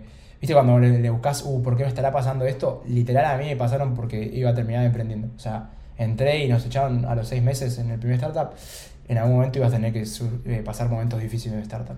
No me gustó la visión en el segundo. En algún momento te podía pasar eso a tu equipo. Tener mucho foco en la visión, con, comunicala. Entré a una empresa que difícil como Garba, que dependía mucho del negocio argentino. En algún momento vas a tener momentos difíciles. Llegaste a Leadback con, pensando mecatrónica y te mandaron para administración Perfecto, te guiaron bárbaro. No, no, no.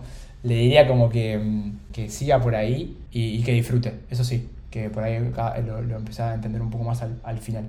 Que, que, disfrute porque está pasando cosas que, que, no le pasan al común de la, de, de la gente. Y, y, por ahí el día a día se lo, se lo termina comiendo eso. Sí, por ahí le diría que disfrute más. No, pero que, pero que el camino lo haga como, como lo tiene pensado. ¿Dónde te podemos encontrar en internet?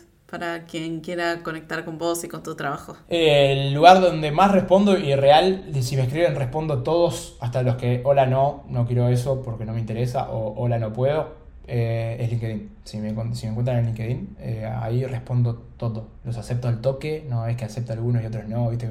hay gente que es re clasista con eso. Yo acepto a todos, que me escriban todos y lo que sí priorizo después cuando tengo tiempo para responder y todo, pero trato de, responderles a, a todos. Si, esas, si les paso mi calendar, agendamos un, un, un, meet, o les paso mi celular, no sé, todo el mundo tiene mi celular, no tengo problema eso. Es bastante fácil de llegar a, a, mí. ¿Cómo cerramos este capítulo? ¿Qué palabras finales, puede ser palabras o pensamientos finales que hayan quedado en tu cabeza y puede ser un último mensaje a quienes nos escucharon hasta acá?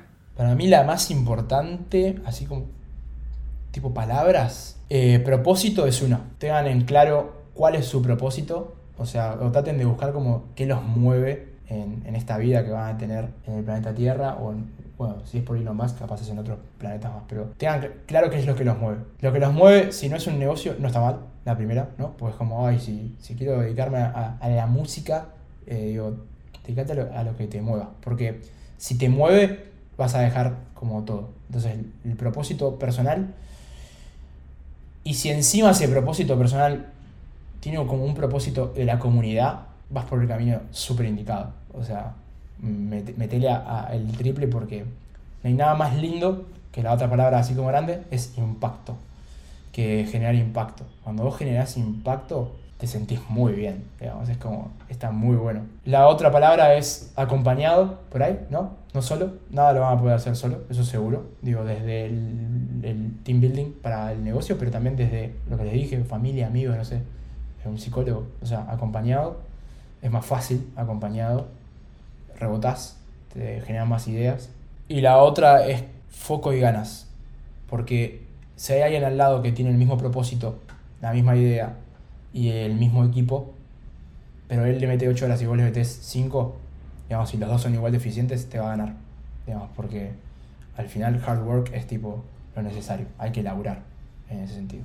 Entonces, a igualdad de condiciones, a igualdad de conocimiento técnico, a igualdad de equipo y igualdad de todo, que es más común de lo que creemos, porque somos un montón de humanos, digamos, en- viviendo, el que le meta más tiempo te, te- te- posiblemente te, gane, ¿no? Estamos hablando como que eh, la, la- eficacia en ese tiempo es, igual, bueno, el que eh, le meta 5, le meta 8, o sea, vas a tener que trabajar duro, Eh, eso seguro. Vos hoy entras a Acoso y vas a ver la noticia de, de que levantamos la ronda y parece que es toda una joda y que es fácil y que nos estamos volviendo millonarios. Nada que ver. Nada que ver. Estamos trabajando un montonazo. Estamos metiéndole a full a, a esto. Estamos lejísimos de ser millonarios. Mm, De hecho, si trabajara, eh, si trabajas en la relación de, de- de dependencia, seguramente ganaría el triple trabajando para afuera, remoto, todo. O sea, no estamos acá por, por la plata, no estamos acá por, por ser famosos. O sea, la gente generalmente cuando vos veas eso está ahí porque tiene un propósito. Y el propósito que persiguen por ahí tiene tanto impacto y es tan bueno que se transforma en un negocio gigante y por consecuencia terminan teniendo un gran ingreso, digamos, ¿no? Pero no, no pensamos choice para hacernos millonarios. Pensamos choice porque me volvía loco que el turno ese de 30 días y ir a la farmacia. y, y después mm, se fue transformando en, en- en- en un negocio. Entonces, es como propósito, impacto, acompañado, trabajo duro. Si querés, esas creo que hacen como un rápido eh, resumen. Impresionante. Fran, muchas gracias por abrir y compartir todo esto. Creo que estuvo espectacular. Bueno, no, no, eh, estaba, estaba buenísima la dinámica, me, me- me- me gustó, es bastante distinto a, a- a- a otras. Así que mil gracias por, por- por la invitación y obvio, nada, ya saben ahí cualquier duda, consulta de, de lo que hayan escuchado en este hermoso podcast, que me pueden escribir ahí por, por, por LinkedIn y obvio, abierto a, compartir. Otra, otra enseñanza es, es re colaborativo esto, o sea, si tienes algún tema, algo, preguntarle a alguien que seguramente ya lo pasó y te dice cómo, cómo hackear eso o te, te guía un poco. Así que ahí abierto a colaborar y nuevamente gracias, mil gracias por, por la invitación. Gracias. Gracias por escuchar este capítulo.